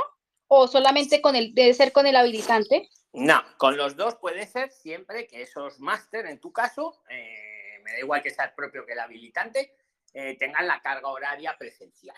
Pero con los dos puedes pedir la- el permiso para trabajar igualmente. El requisito es que sea más de seis meses y, que sirva para visa o estancia. Pero para visa o estancia te vale uno habilitante como el no habilitante, ¿vale? O el propio o el no propio. Ah, no, no, yo lo digo es por lo de estancia, porque digamos la idea es irme con, con la de visa no lucrativa y luego, mientras ese tiempo que no puedo trabajar, pues estar haciendo el máster, para cuando ya me pasen los 10 meses, estar terminando el máster y luego ya pedir la visa para busca de empleo. Pero entonces sí te tenía la respondo, duda si espera, era, espera, tenía que espera, espera, te respondo, espera, espera, espera, espera. Jonathan César y José Luis Díaz, os activo el audio, pero no volváis, o sea, no lo activéis. Permito hablar, pero esperaros a que acabemos. No empecéis a activar el audio y que se oyen ruidos, que si no nos enteramos. Que escúchame, que si vienes con la no lucrativa, ¿cómo te llamas? Perdóname. Argenis. Argeni. Si vienes con la no lucrativa, Argeni, puedes estudiar. Ahí no te tienes que pedir una estancia. Lo que no puedes es trabajar con la no lucrativa, pero estudiar, puedes estudiar sin necesidad de pedir una estancia, porque ya tienes la visa no lucrativa. Sí, Luis, pero, pero tengo claro que es que la visa no lucrativa, pues es que la plata solo me alcanza para el primer año, porque ya para el segundo Ah, año vale, tengo vale, que demostrar el doble y ya eso es después. mucha Vale, ya te entiendo. Ya te entiendo. Ya te dices para después, pues sí, cuando ya lleves 10 meses de la no lucrativa, pues te vas gestionando ya la estancia para el año siguiente, eso sí. Vale, perfecto. Pues sí. Pero entonces ahí la puedo hacer, ahí la puedo hacer o para emprendimiento o la puedo hacer para buscar Claro. empleo con base al máster que tengo, porque También, Ah. esa- exactamente, muy bien, así es. Puedes hacerlo para las Sí, dos por- cosas. O, sí, porque o yo para, o para prácticas, que Ah, se te olvidado. O pa- lo puedes hacer o para prácticas, o para búsqueda de empleo, o para emprendimiento. Efectivamente. pero la es que las prácticas, las prácticas me valen para luego la, la solicitud de documentos de, de, para vivir allá, mejor dicho, siempre. Sí, las ¿O tres, no? opciones, la- las tres opciones te sirven. Hombre, la de prácticas, la idea, pues es que hagas prácticas para que luego acabes trabajando y pidas la de trabajo. Sí, es que esa es la idea. La idea es irme a estudiar, o sea, pedir la no lucrativa para que me, para que me tome el tiempo de, el tiempo que piden para pedir documentos para quedarse allá. Y luego, como son dos años, y luego los otros, el otro año que me toque para hacer prácticas. Entonces, Pues ya con ese tiempo años, cumpliría ah, los ah, dos ah, años que me piden. Ah, ah, ah, los otros dos años como tú quieras. De toda, la, la cuestión a ver, para pedir el arraigo social son tres años y como queráis. Hay otra leyenda urbana que dice, no, es que si estoy estudiando me cuentan la mitad, eso es mentira. Te cuenta igual. El que lleve tres años en España puede pedir el arraigo social. Vamos, lo puede pedir hasta una persona. No, es que como yo soy colombiana, es que como yo soy colombiana, yo quiero es que solamente sea el tiempo de los dos años nada más, entonces por eso me voy con la lucrativa y no me voy con la de estudio. Para Vale, poder pedir vale, la vale. residencia es que Pero diga, si solo quieren los dos años para luego pedir la nacionalidad, eh, el segundo Eso, año no te- es- entonces el segundo año tiene que ser también residencia, no te vale estancia. ¿Vale? Eh, ah, y entonces la Ah. residencia tiene que tiene que ser como lucra, no lucrativa, porque no me sirve, No, no, la no, residencia no, no. me sirve como, como para puedes complementar con trabajo, con visa de trabajo. Exacto. Por ejemplo, ahí sí te valdría el segundo Ah. año, como te dice, o sea, pero a mí me queda ya la duda, Doris, porque me queda la, o sea, eso que has dicho correcto, pero me queda la duda, oye, el permiso, y si alguien lo sabe, se lo sabe, que me lo responda, que no soy gurú. Eh, la pregunta es muy interesante. eh, si ella viene el segundo año, vamos a poner que se pide el permiso para buscar prácticas o el No. permiso para No. empleo, ¿eso le cuenta como residencia o sigue siendo estancia? ¿Alguien lo sabe? Permi- eh, Si es Venga, ¿quién me ayuda? sí. ¿Quién me ayuda? Inteligencia colectiva. Yo no Luis, sé, me hace Luis. dudar ahora. Venga. Yo, para la persona que está hablando de, de Colombia, el segundo año, el segundo año, si lo hace para búsqueda de empleo, no le va a contar, se tiene que esperar otros dos. Es decir, el primero lo llevaba como no lucrativa, el segundo como búsqueda de empleo práctico no le va a contar. ¿Estás seguro de esa Ah. información, verdad, amigo? Sí, Pero ¿no, tiene que ser como Es- así búsqueda, es. tiene que ser como empleo, directo ya empleo. Donde sí pienso que te contaría mm, eh, es si te pides de emprendedor. La de emprendimiento esa sí te valdría como, como residencia. Y te sumaría Ah, o sea, con- yo me voy como, y- yo me voy como no lucrativa el primer año y cuando me falten a los 10 meses yo puedo pedir la de emprendedor y como yo ya he tenido el dinero allá porque por eso la idea es llevarlo, porque yo tengo cuenta con el N26 que yo la abrí desde aquí, desde Colombia. Entonces, eh, yo puedo, yo puedo, dime. Sí, yo la abrí y fue súper, súper fácil. Realmente no, no tuvo ningún problema. Lo único que fue así como un poquito que uno dice, lo único que me pidieron fue una residencia europea, una dirección de una residencia europea de cualquier país de Europa ¿Y, me mandaron si la estabas en. Colombia? ¿Cómo lo arreglaste? Ar- No, Arsi. Pues Luis, es que yo sigo, yo sigo, yo sigo esto hace mucho tiempo, como tres años, sino que nunca había podido ingresar. Y una vez alguien, creo que de Argentina, dijo que se podía hacer. Entonces yo cogí Así, un sábado nuestro amigo y me Carlos puse y pa- Montenegro fue pionero y se abrió un Sí. N26 desde Argentina. Sí. ¿Cómo lo hiciste tú? Sí, sí, sí. le- Inteligencia colectiva. Venga, cuenta. No, eso fue súper fácil. Yo cogí, hay una línea, en el mismo video de YouTube está, y luego yo ingresé a buscar información por N26. Sin embargo, pues digamos, uno desde aquí de Sudamérica, uno tiene primero antes que averiguar dónde va a poner sus poquitos tres pesos, porque mm. entonces yo pregunté a un amigo alemán que si el N26 era un banco confiable, que cómo era la cosa, y me dijo, no, sí es bueno. Yo marqué a la línea, me contestaron desde México, porque el, soporte técnico de ellos es desde México y me preguntaron que yo dónde estaba, que no sé qué más, y yo no, yo soy colombiana, pero yo vivo en Alemania, porque me pedían una dirección, ¿y qué haces en Colombia? Yo lo hice de aquí Bogotá, y yo le dije, no, es que yo estoy viniendo a hacer unos trámites de estudio, pero pues necesito tener esa documentación, porque en cuanto llegue necesito un dinero. Entonces me dijeron, listo, eh, ¿cuál es su nombre? Em, ¿Cuánto, ¿Cuánto dinero más o menos va a tener que depositar mensualmente? Yo le dije, no, pues como apenas me voy para allá, 150 euros. No, y nada, genial. no- me tomaron no- los datos. Arsi, no digamos que, Me lo, tomaron no los digamos datos que lo hagáis, pero lo mismo que hizo Carlos, que él dijo que estaba de vacaciones en Argentina.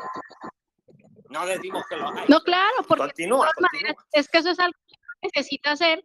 Y, y, por ejemplo, por ejemplo, yo estoy que me voy para allá hace dos años y medio y con todo esto del bicho y eso, pues todas las cosas se me atrasó. Pero digamos ya, por ejemplo, yo ya tengo aquí en Colombia mi tarjeta del N26 y yo ya he ido, de- pues como ahí consignando como dos o tres pesitos que tengo y que Tú eres y una entonces, avanzada, entonces Arsi. Preguntarla, porque si Sí, yo llevo- de Carlos, es que yo llevo mucho tiempo. que es avanzada. Está desde el comienzo del canal.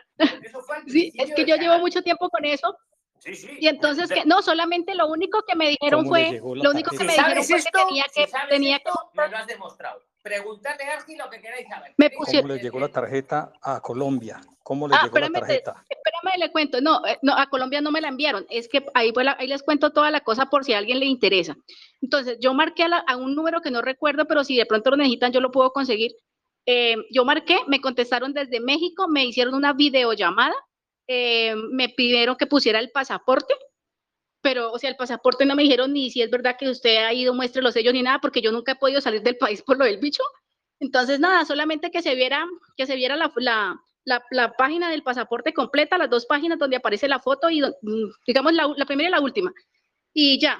Y me pidieron unas direcciones y que donde, ah, la dirección de Europa. Yo no tengo así, pues yo tengo amigos en Suiza, tengo amigos en Alemania, pero pues le pedí el favor a mi amigo de Alemania y me dijo, no, sí, listo, no hay ningún problema. Le mandaron la, tarjeta, la mandaron a Alemania, pero no me cobraron ni, yo no pagué ni un solo peso, absolutamente nada.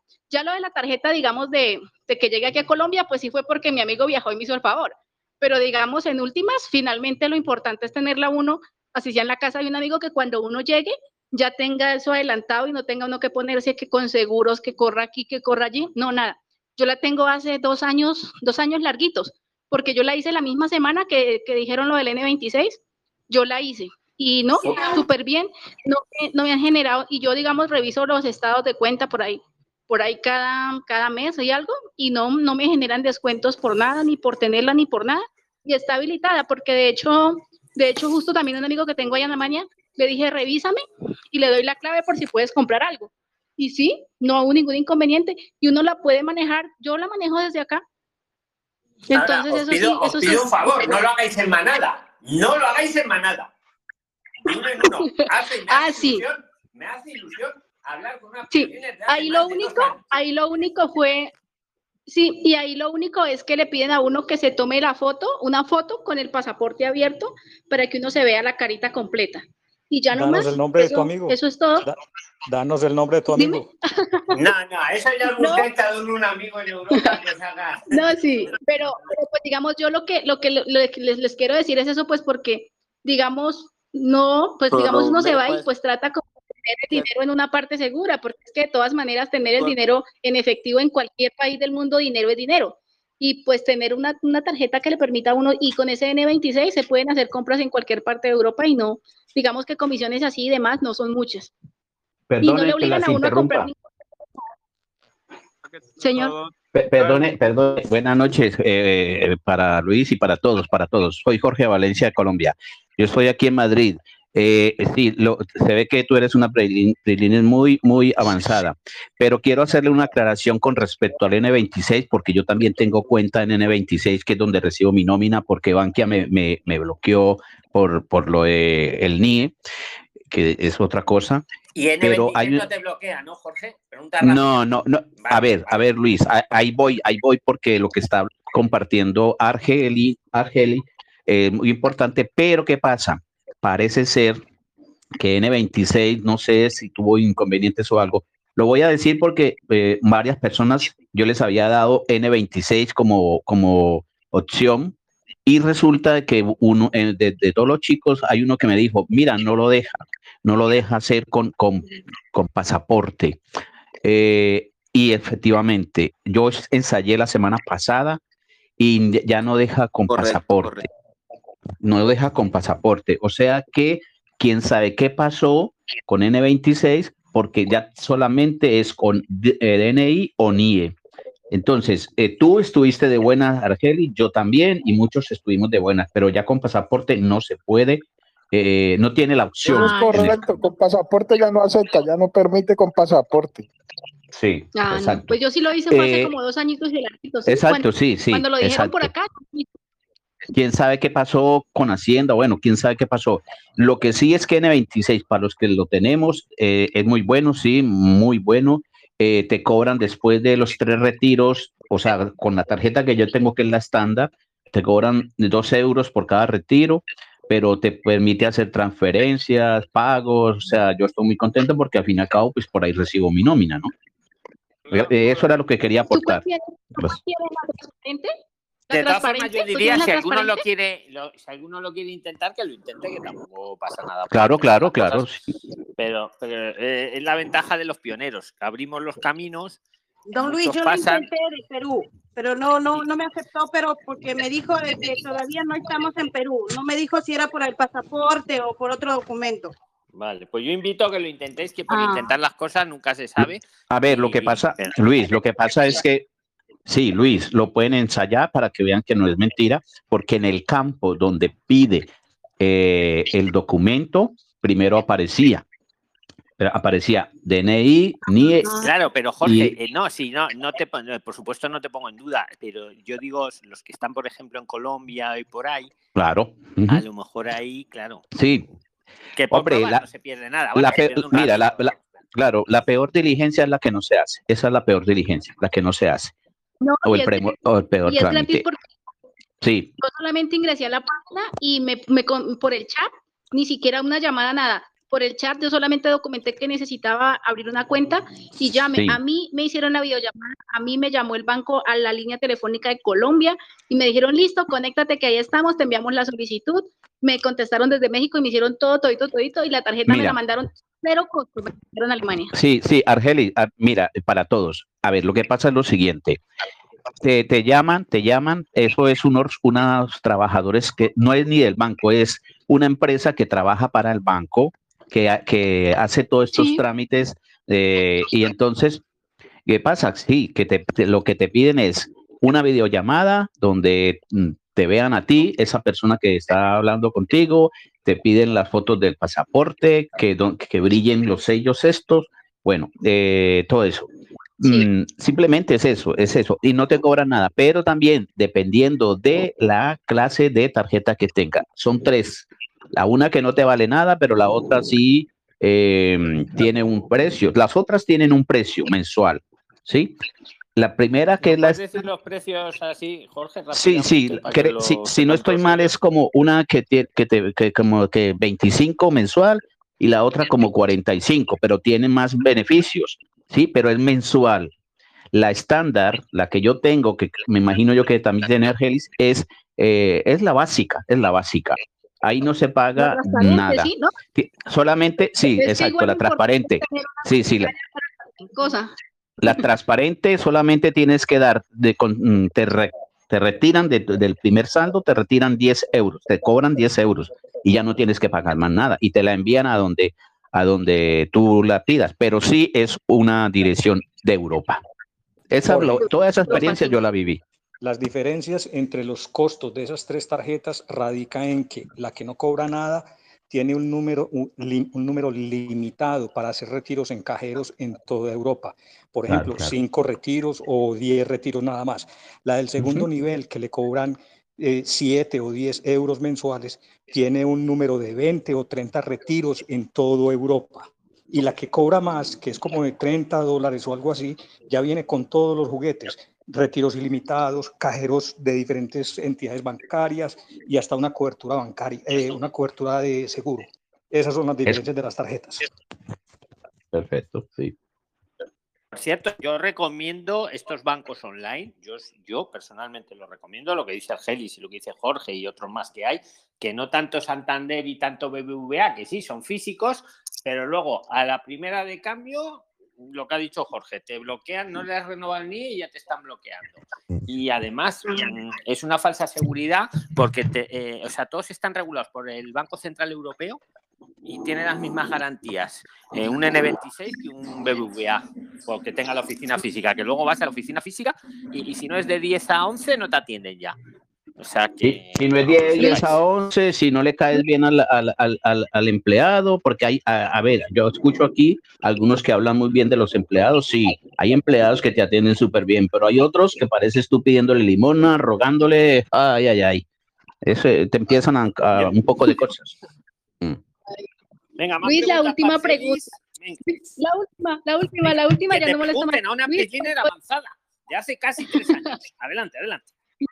Para lo de emprendimiento, digamos, ¿cuánto dinero se debería tener para pedir luego la, Pero la- ¿no te el has permiso visto para el vídeo que emprendimiento? hicimos con Angelis, una piscina que avanzada 3.000 como tú? No, yo sí me lo vi, es que yo sí me los vi, pero es que yo ahí me, me- me enredé porque decía que 3 mil euros que se tenían que demostrar, pero otro decía que otro Pokémon de Eso plata. es de entonces- robasueños. Eso es de robasueños.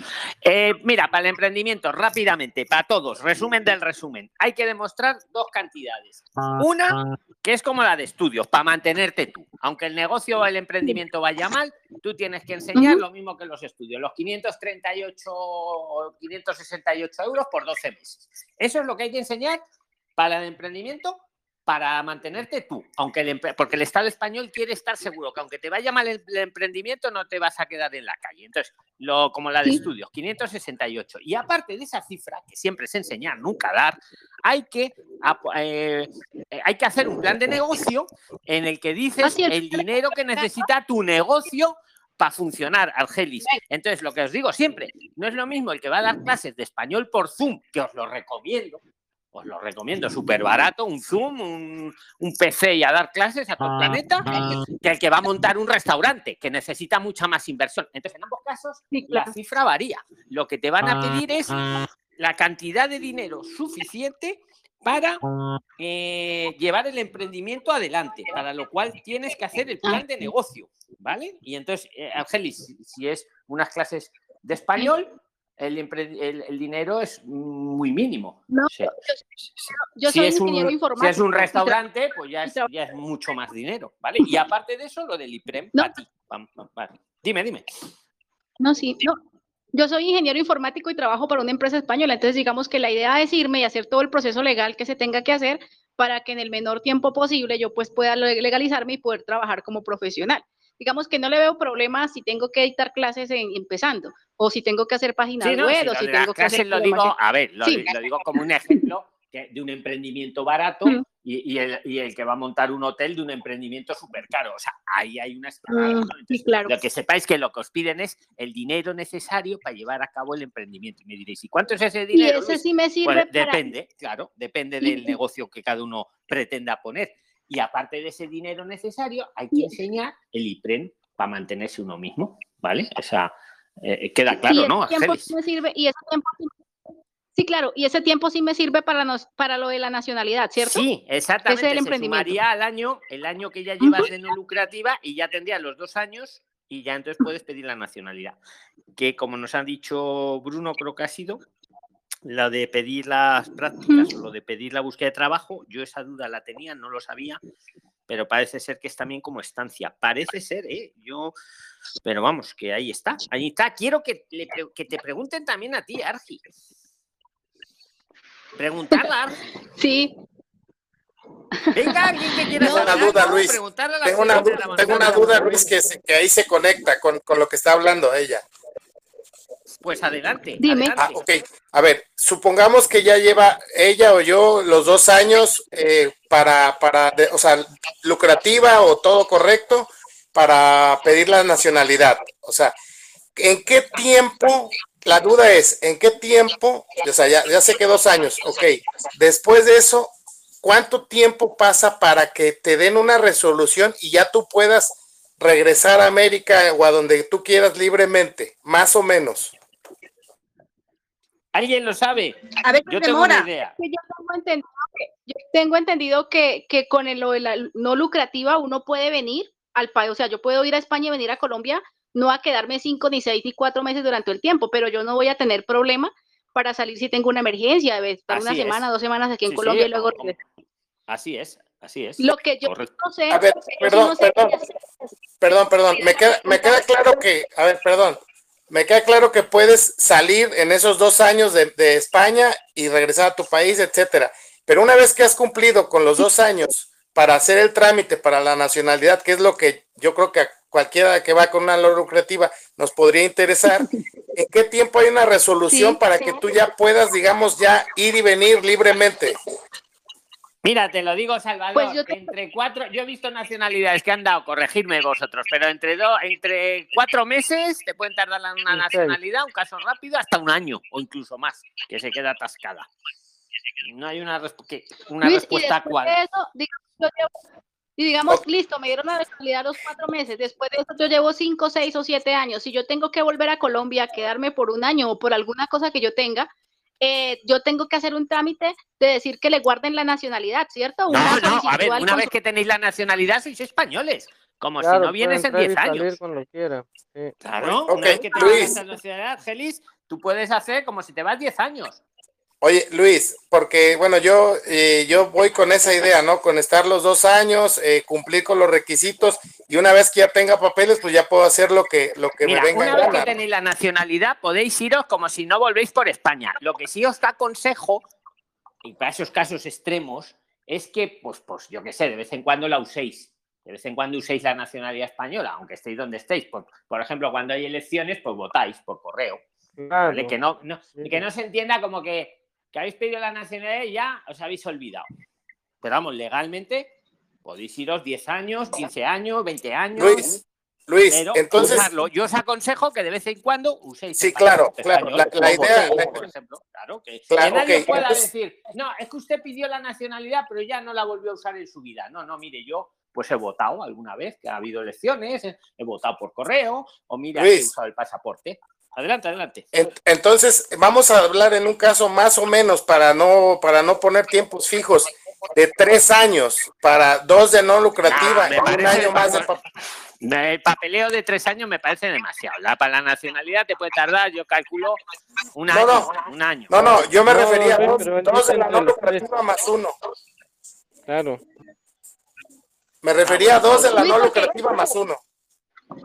Luis, porque digamos, cuando ya pasó el año de no lucrativo, luego tengo el año de emprendimiento, a los 10 meses que yo tenga de emprendimiento, ahí yo ya puedo comenzar el trámite de la nacionalidad o yo tengo que esperar ahí- que se me ahí- cumpla el ahí, año completo. Me, ahí me haces dudar, porque hay que llevar dos años de Tiene que completar los dos años.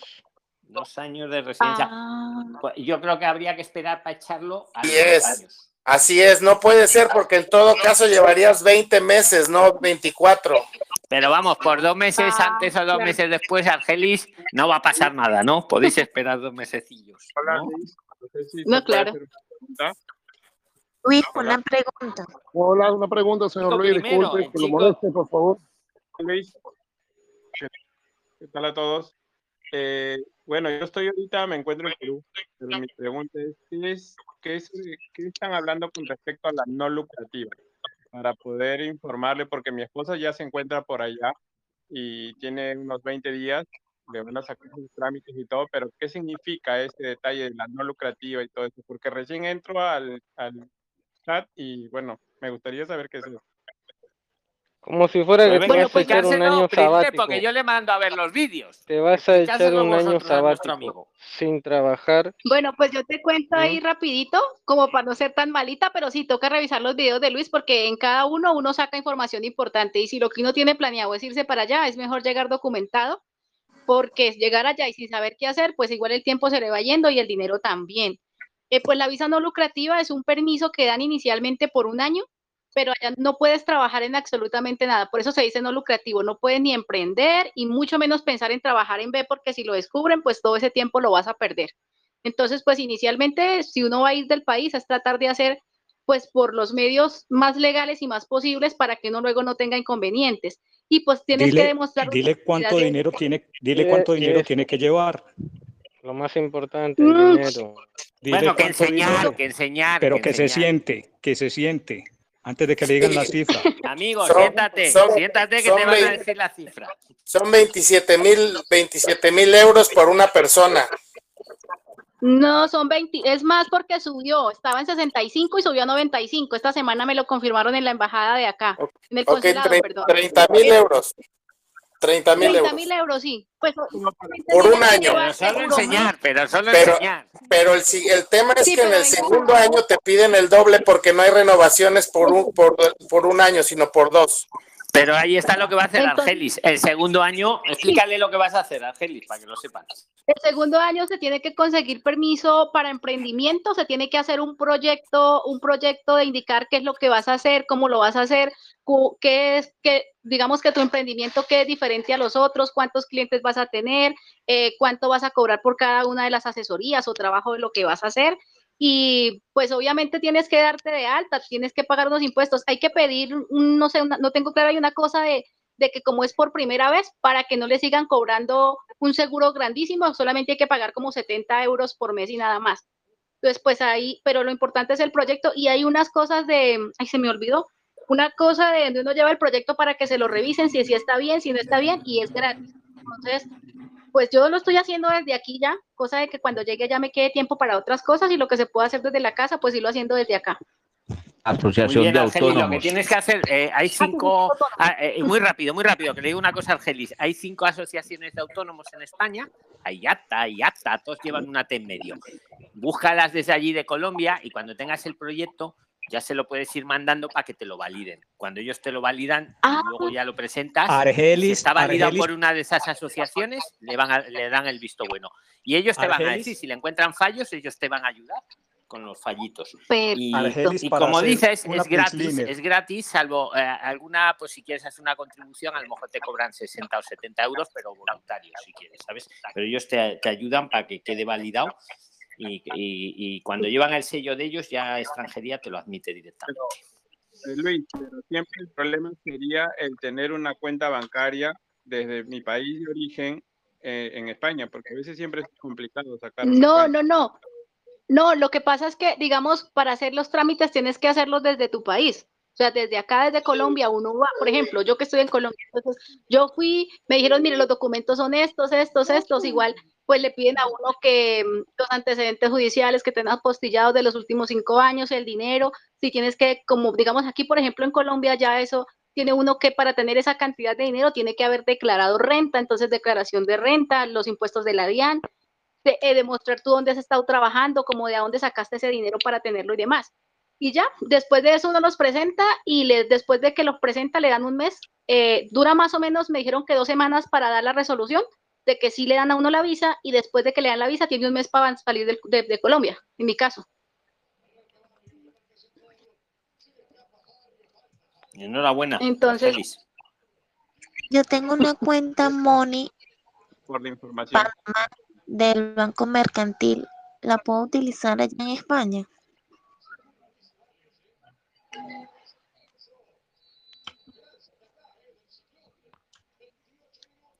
Argelina, te voy a apuntar Una algo. En el pregunta, momento en, en que algo pidas, relacionado con en- los papeles.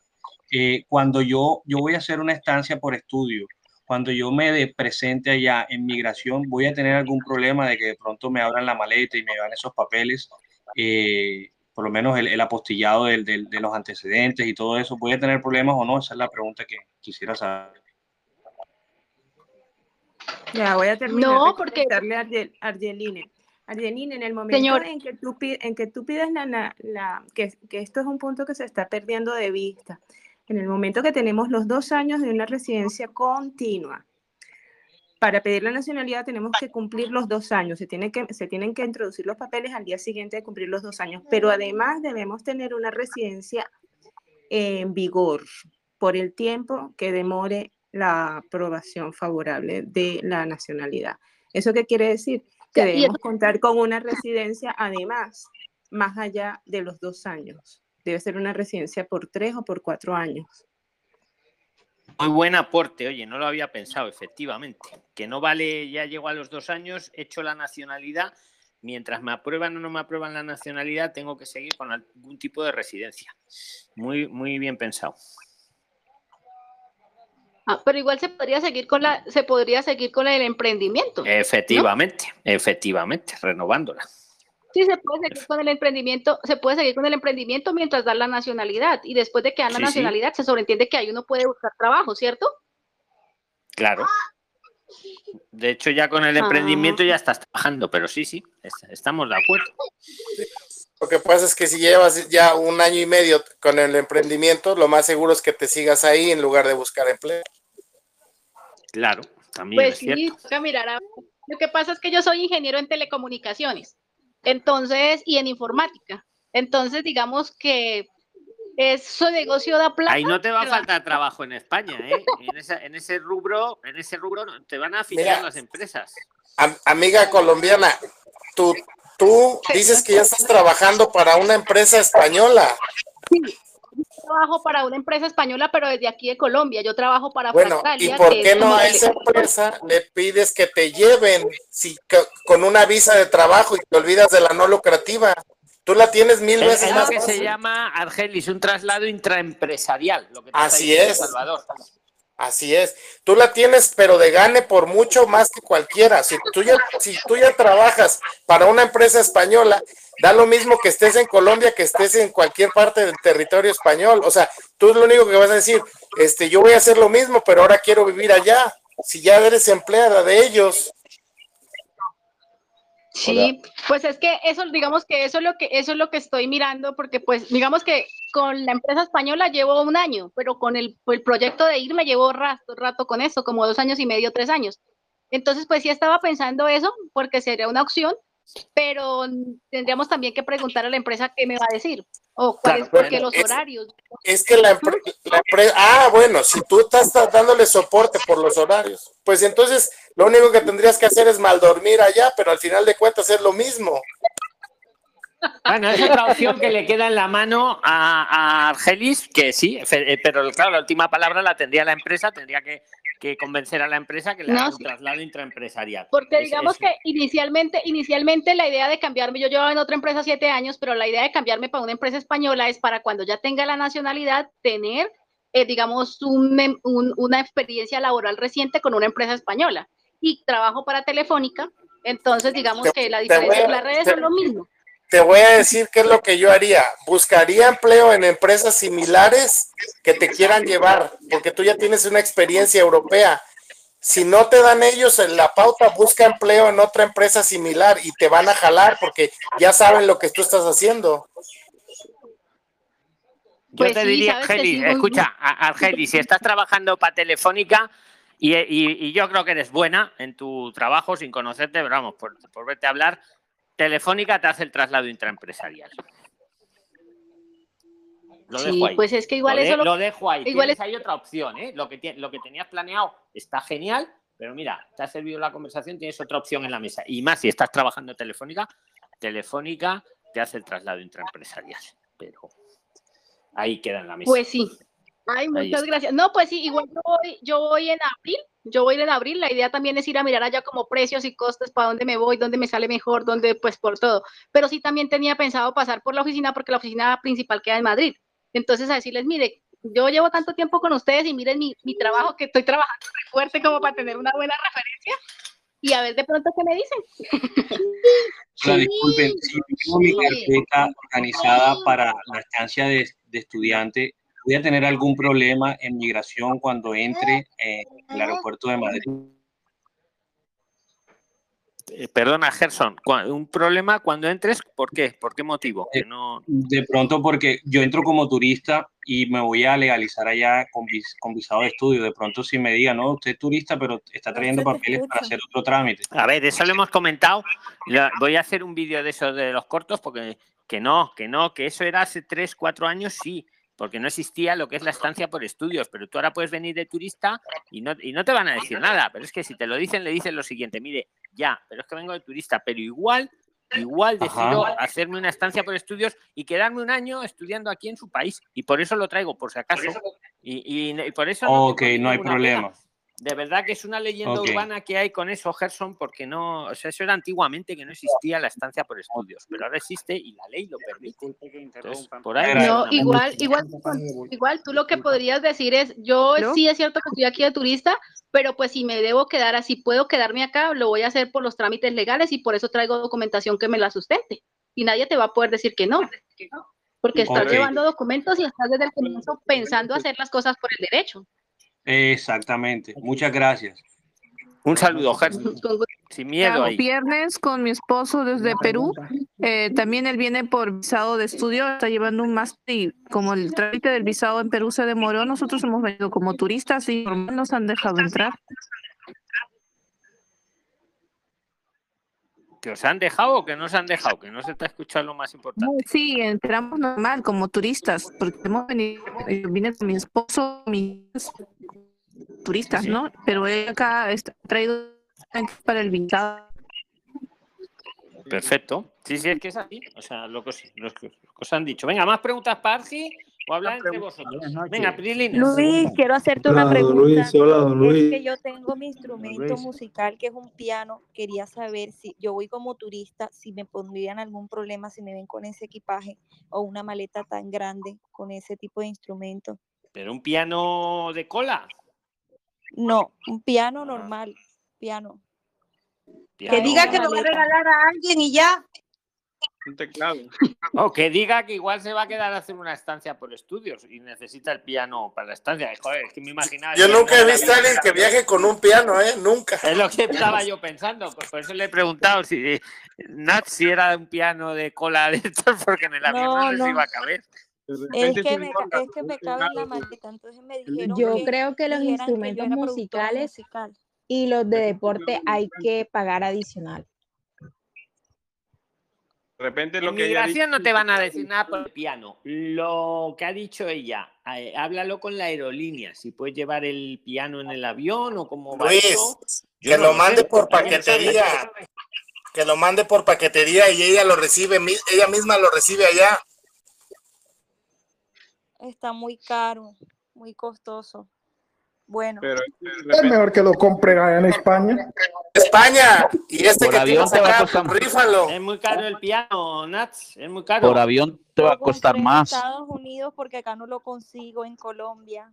Buenas noches, necesito hablar con ustedes, que me ayuden. Pero espera que le demos solución a Nats para traer el piano. Y ahora vas tú. Venga, ¿alguna idea? Mira, por avión te va a costar mucho porque si, si unos kilos más que se pase el equipaje y cuesta tanto, por, imagínate un piano. O sea, tienes que buscarte la idea mejor, pero no, no lo- yo no lo recomendaría por avión. A mi hermano, por pasarse unos kilos para Estados Unidos, le cobraron un, dineral por pasarse unos kilos en la, en la maleta. Oye, lo que decía Salvador de enviarlo, pero por un sistema que no sea urgente y a lo mejor no es tan caro, Nats. No de estos que te lo traen en dos días, el envío. sino a lo mejor que te no, tarda no, 15 no, no, es que mi pregunta, También lo puede, carga, por carga. puede llevar Eso, por carga, que dicen por en ahí. una la aerolínea Por carga, sí. Buenas noches, señor Luis. Le habla Andy de Colombia. donde yo compré el Explícale lo de por carga, que yo creo que es lo más, lo más adecuado aquí. Para traer un Muy, piano. buena- muy buenas noches a todos los prilines. Dios les bendiga. Señor, señor Luis, le habla Andy Sosa, acá de Colombia, Cartagena. Pues, Nat, yo te recomiendo que por carga, eh, pues, y lo re- un familiar aquí en Colombia lo puede, si estás aquí en Colombia, si estás en Estados Unidos, te lo puede enviar eh, y tú lo recibes en España, pero por carga es lo mejor. Eh, claro, con sus respectivas, con sus respectivos delicados, ¿no?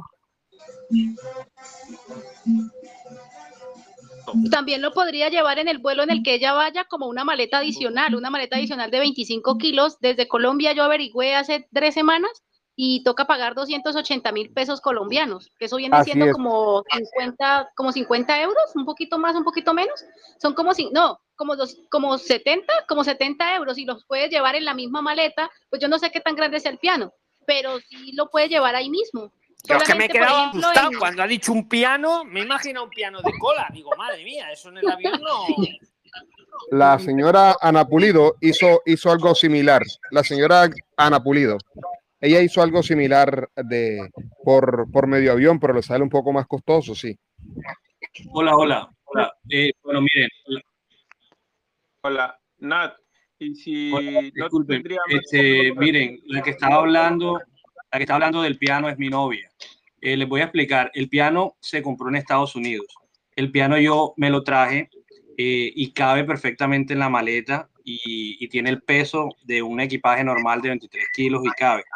El problema no es llevárselo, el problema es que, eh, que nosotros no, nos vam- no nos vayan a- vayan a- vayamos a tener problemas en migración porque, bueno, ustedes vienen con ropa, vienen con piano, vienen con, con papeles de estancia, o sea, van para atrás por, porque vienen con Pero muchas qué cosas. miedo, que no, Gerson, que, que eso es una leyenda urbana, que desde hace más de tres años tú puedes venir a España de turista y decidir quedarte con una estancia por estudios. Lo que ha, lo que ha dicho antes Argelis y lo hemos dicho todos. Eh, pues mire, es lo que la ley me permite, igual me quedo aquí a estudiar y por eso me he traído mi piano. O, o lo puedes decir directamente. O, No, no mira, hay o te lo pongo mejor. no Gerson, vengo a España de turista y me voy a tramitar una estancia por estudios. El camino legal que la ley indica. Ya está, no te van a decir nada por el piano. Los de mi extranjería no te van a decir nada por el piano, de verdad. Quitaros ¿con ese aerolínea viajas? Con Avianca. Pero mira la página de Avianca, ahí dice cómo puedes llevar el instrumento. O sea, si es un instrumento pequeño, te dan las dimensiones, lo puedes llevar como equipaje de mano. Si es más grande, lo puedes llevar en la maleta de bodega. E- Eso ya está eh, de bodega y, y, y va bien equipado. O sea, ya eso está solucionado. Bueno, ahí te dan las indicaciones, tiene que ser en un empaque rígido, que no se vaya a partir. O sea, tienes que mirar la página de. Avianca. Sí, yo, yo llamé y me dijeron que preferiblemente en la caja original y él está en la caja original. Entonces no, hay- no creo que haya problema con Bueno, pues resuelto lo del piano, resuelto lo del piano y que pues de verdad, por este, por eh, los de migración no te preocupes que no te van a decir nada, ¿vale? Y si, y si te dijeran que no te van a decir, pues mire, lo traigo para estudiar, porque probablemente me hago una estancia por estudios, que es el camino legal que, que indican las leyes. Vale, no le tengas miedo a eso, a traer papeles o a traer pianos. Listo, de mi lado todo resuelto. Muchas gracias. De nuestro lado estamos llegando ya el 23 de diciembre, por favor. De... Ya nos, cuen- nos contáis, ¿vale? Pero tal cual. Venga, ¿alguna cosilla más, Priscila? Nos quedan 14 minutillos. Venga, el que quiera tomar la palabra, que la tome. El primero que gane. Eddie, Eddie estaba por decir algo. Ángel Sáenz de Colombia. Pues venga, Ángel, porque Eddie no, no ha dicho. Venga, Ángel. Habla, Ángel. Lo tiene silenciado, don Luis, a Eddie. Gracias. Ah, es que, es que los que cuando están hablando y hay ruidos tengo que silenciarlos. Ahora los abro, los voy abriendo luego. Luego va Eddie. Venga, Ángel. Sí, este, estoy en Colombia y, y quiero viajar a España, pero la idea mía es que, irme de turista, pero quedarme a trabajar. Entonces, es eso lo que yo quiero. ¿Y cuántos euros debo llevar? Tengo conocidos allá. Me dijeron que había que apartar, mm, eh, hacer una reserva en un hostal y esas cosas. Entonces, pues al mismo tiempo, yo soy mecánico de mantenimiento industrial, soy soldador y tengo varias eh, profesiones. Entonces, con el, de pronto, con la idea más adelante, echar una pequeña estudiada y trabajar. Entonces, eh, yo sé que a mí me dicen que si llevas los documentos, si llevas los papeles, dicen, no, pero si tú, tú vienes a turistear, a, a turismo o vienes a estudiar. Entonces, es posible que lo vayan a regresar a uno ya de la... Vengo a las dos cosas. Vengo de turista y no te van a decir nada por los papeles, pero si te lo dije, vengo de turista, pero es que probablemente luego me quede a estudiar, tal como y- indica la ley española en la estancia por estudios. Quitaros Sí, ese tengo- miedo, de verdad, ¿eh? Sí, sí, tengo unos Me conocidos lo voy a allá. aquí eso. sí, es correcto. Tengo unos conocidos allá y entonces me dicen que, que bueno, que debo llevar más o menos 3.000 euros y, y, pues yo soy muy versátil, gracias a mi Dios que yo soy versátil, yo hago lo que sea. Mecánica, porque trabajé un tiempo en la mecánica, albañilería, hice una casa, pues he trabajado, pero actualmente yo ejerzo así aquí en Colombia como mecánico, eh, perdón, soldador, pero al mismo soy mecánico de mantenimiento industrial por el SENA, que es avalado a nivel internacional. Entonces, tendría que llevarme eso apostillado o llevármelo así el cartón, así nada más, sin apostillar. Venga, ¿qué le decís a Ángel? Venga, Lines. Eh, bueno, yo le digo al señor Ángel que tiene que apostillarlo. Es lo más correcto para que tenga eh, legalidad ante los ojos de, de- de- de España, ¿sí? ante el ente de las personas que quieran mirar sus, eh, tomar sus servicios, pero sí, tiene que hacerlo apostillado. Eh, hay una, hay una página que es la página, en la página del gobierno dicen que cuando los documentos son eh, del SENA, especialmente tiene que hacer recibir, re- ah, perdón, hacer las pautas que le instalan en la página. En las páginas tienes que legalizarlo primero y después tienes que enviarlo. ¿Ya? Pero tienes que legalizar lo del SENA. ¿Cómo? Con los, en el mismo ente, con los mismos eh, institución donde, eh, del SENA donde usted estudió.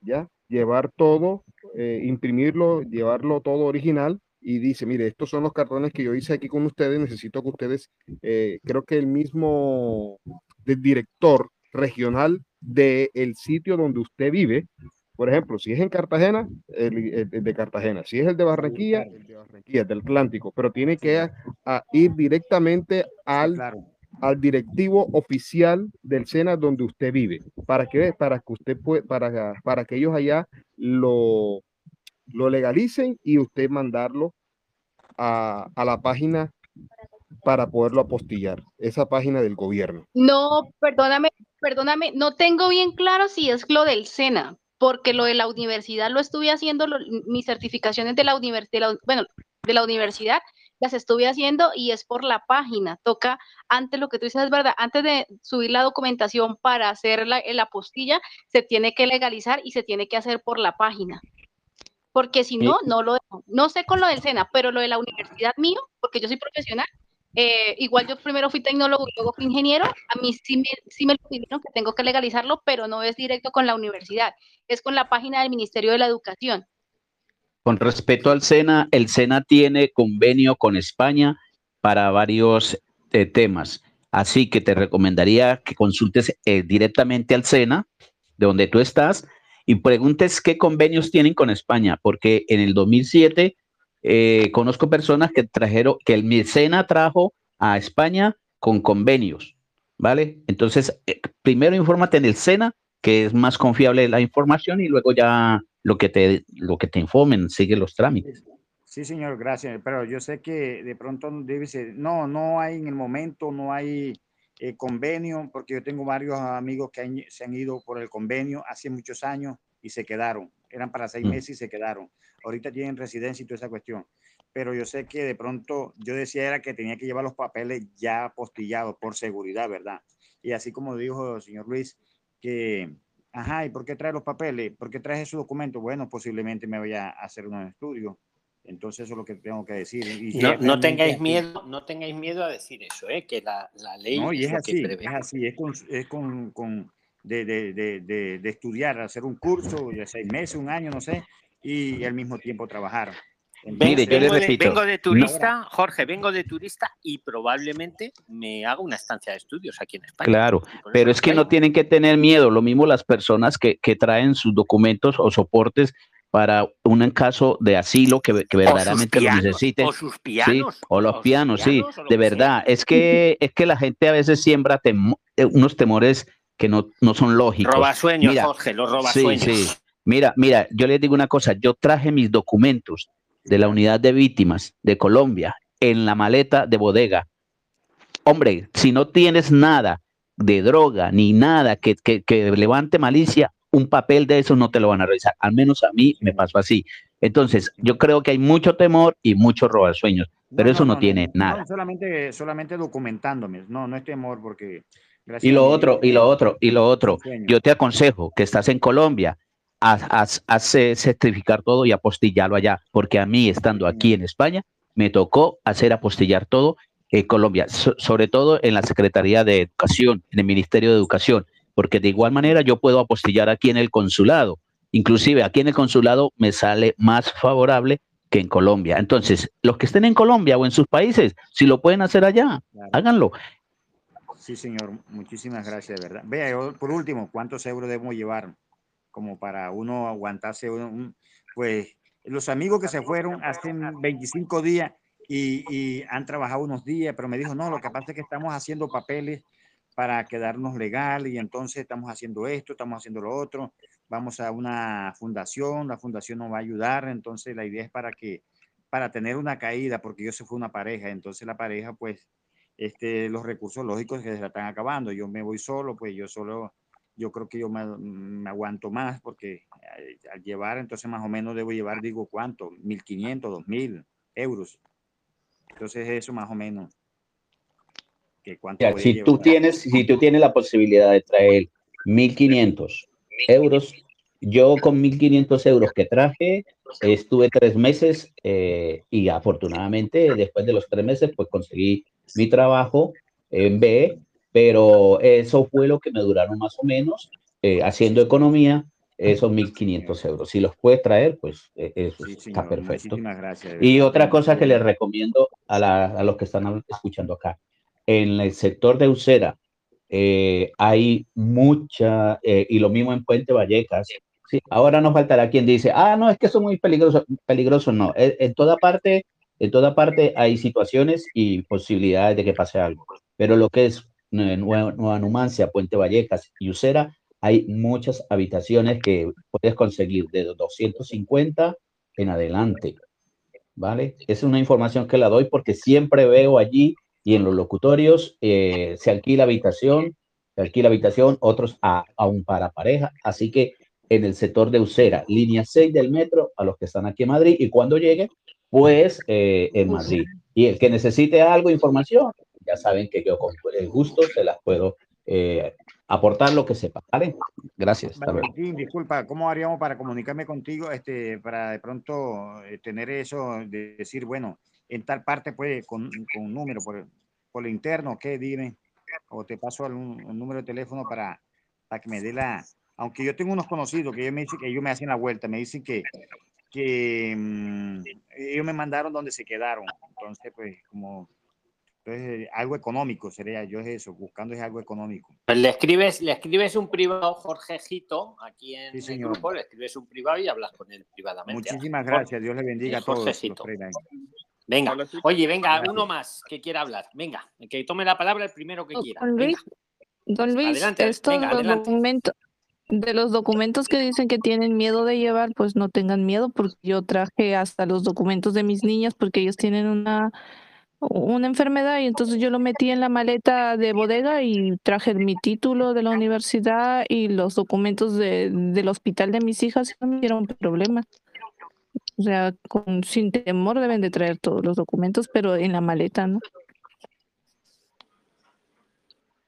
Documentos importantes a ver si le van a extraviar la maleta.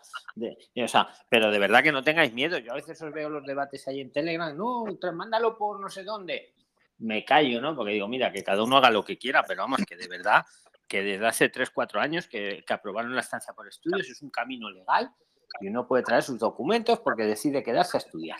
No lo, vengo de turista y igual me quedo, señora gente, pero es que, es que eso no os lo van a preguntar. Estoy convencido, pero aún así ahí tenéis. Prilines, que muchas gracias. experiencia. Mu- mu- mu- mu- muchas, si quieres contar algo más, Ruth, así rápidamente, te lo agradezco que lo hayas dicho también. Alguien, alguien, mira, una, una encuesta rápida. ¿A ¿Alguien en la sala le han preguntado alguna vez por los documentos? ¿A que no? Silencio total. Buenas tardes, Luis. Tengo una consulta. Venga, Johnny, corre que nos vamos, corre que nos vamos. Luego, luego para que Rapidito, llegado a última hora lo dejo ahí grabado. Venga, adelante, venga. Ven un minuto. Sí o sí, uno tiene que tramitar la visa de trabajo del país de origen. No, pero yo estaba escuchando bien en ese volumen. Luis, creo que no se entendió tu pregunta, disculpa. Los otros escuchan bien. ¿Necesitas siempre el estudio ahí? ¿O es que uno puede llegar y hacer, la, hacer este trámite de estancia, hacer el trámite de estancia sin documentación alguna? No, docu- eh, documentación necesitáis, el pasaporte mínimo. Y no, y el que ha preguntado si puede hacer, eh, depende del país. A ver, los que estáis en Perú y Chile, sí que podéis venir con visa de trabajo si conseguís un trabajo de una empresa española, sí. El resto es más difícil, porque ponen ahí un 20. Yo me postulé por una empresa, una empresa española, creo que se llama Valeria. Es ¿Y en qué país estás? eh, ¿En qué, en qué país te encuentras? Yo me encuentro en Perú, pero yo, yo soy de Venezuela.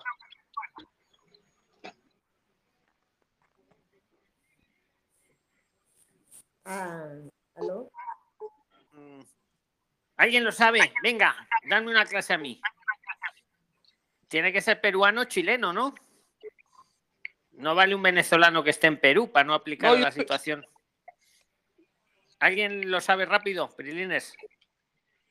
Hacer Es por nacionalidad, no es por dónde te encuentras. en, en España. Sí, eso, es- eso, eso aplica es por España. nacionalidad. Es Eso no aplica por, Eso es lo que yo quería eso no saber, aplica yo por, puedo ir a por España casa y hacer aquí, la es- no, estancia allá. tiene que ser nacional del país. Muchas gracias, porque yo ya estaba dudando.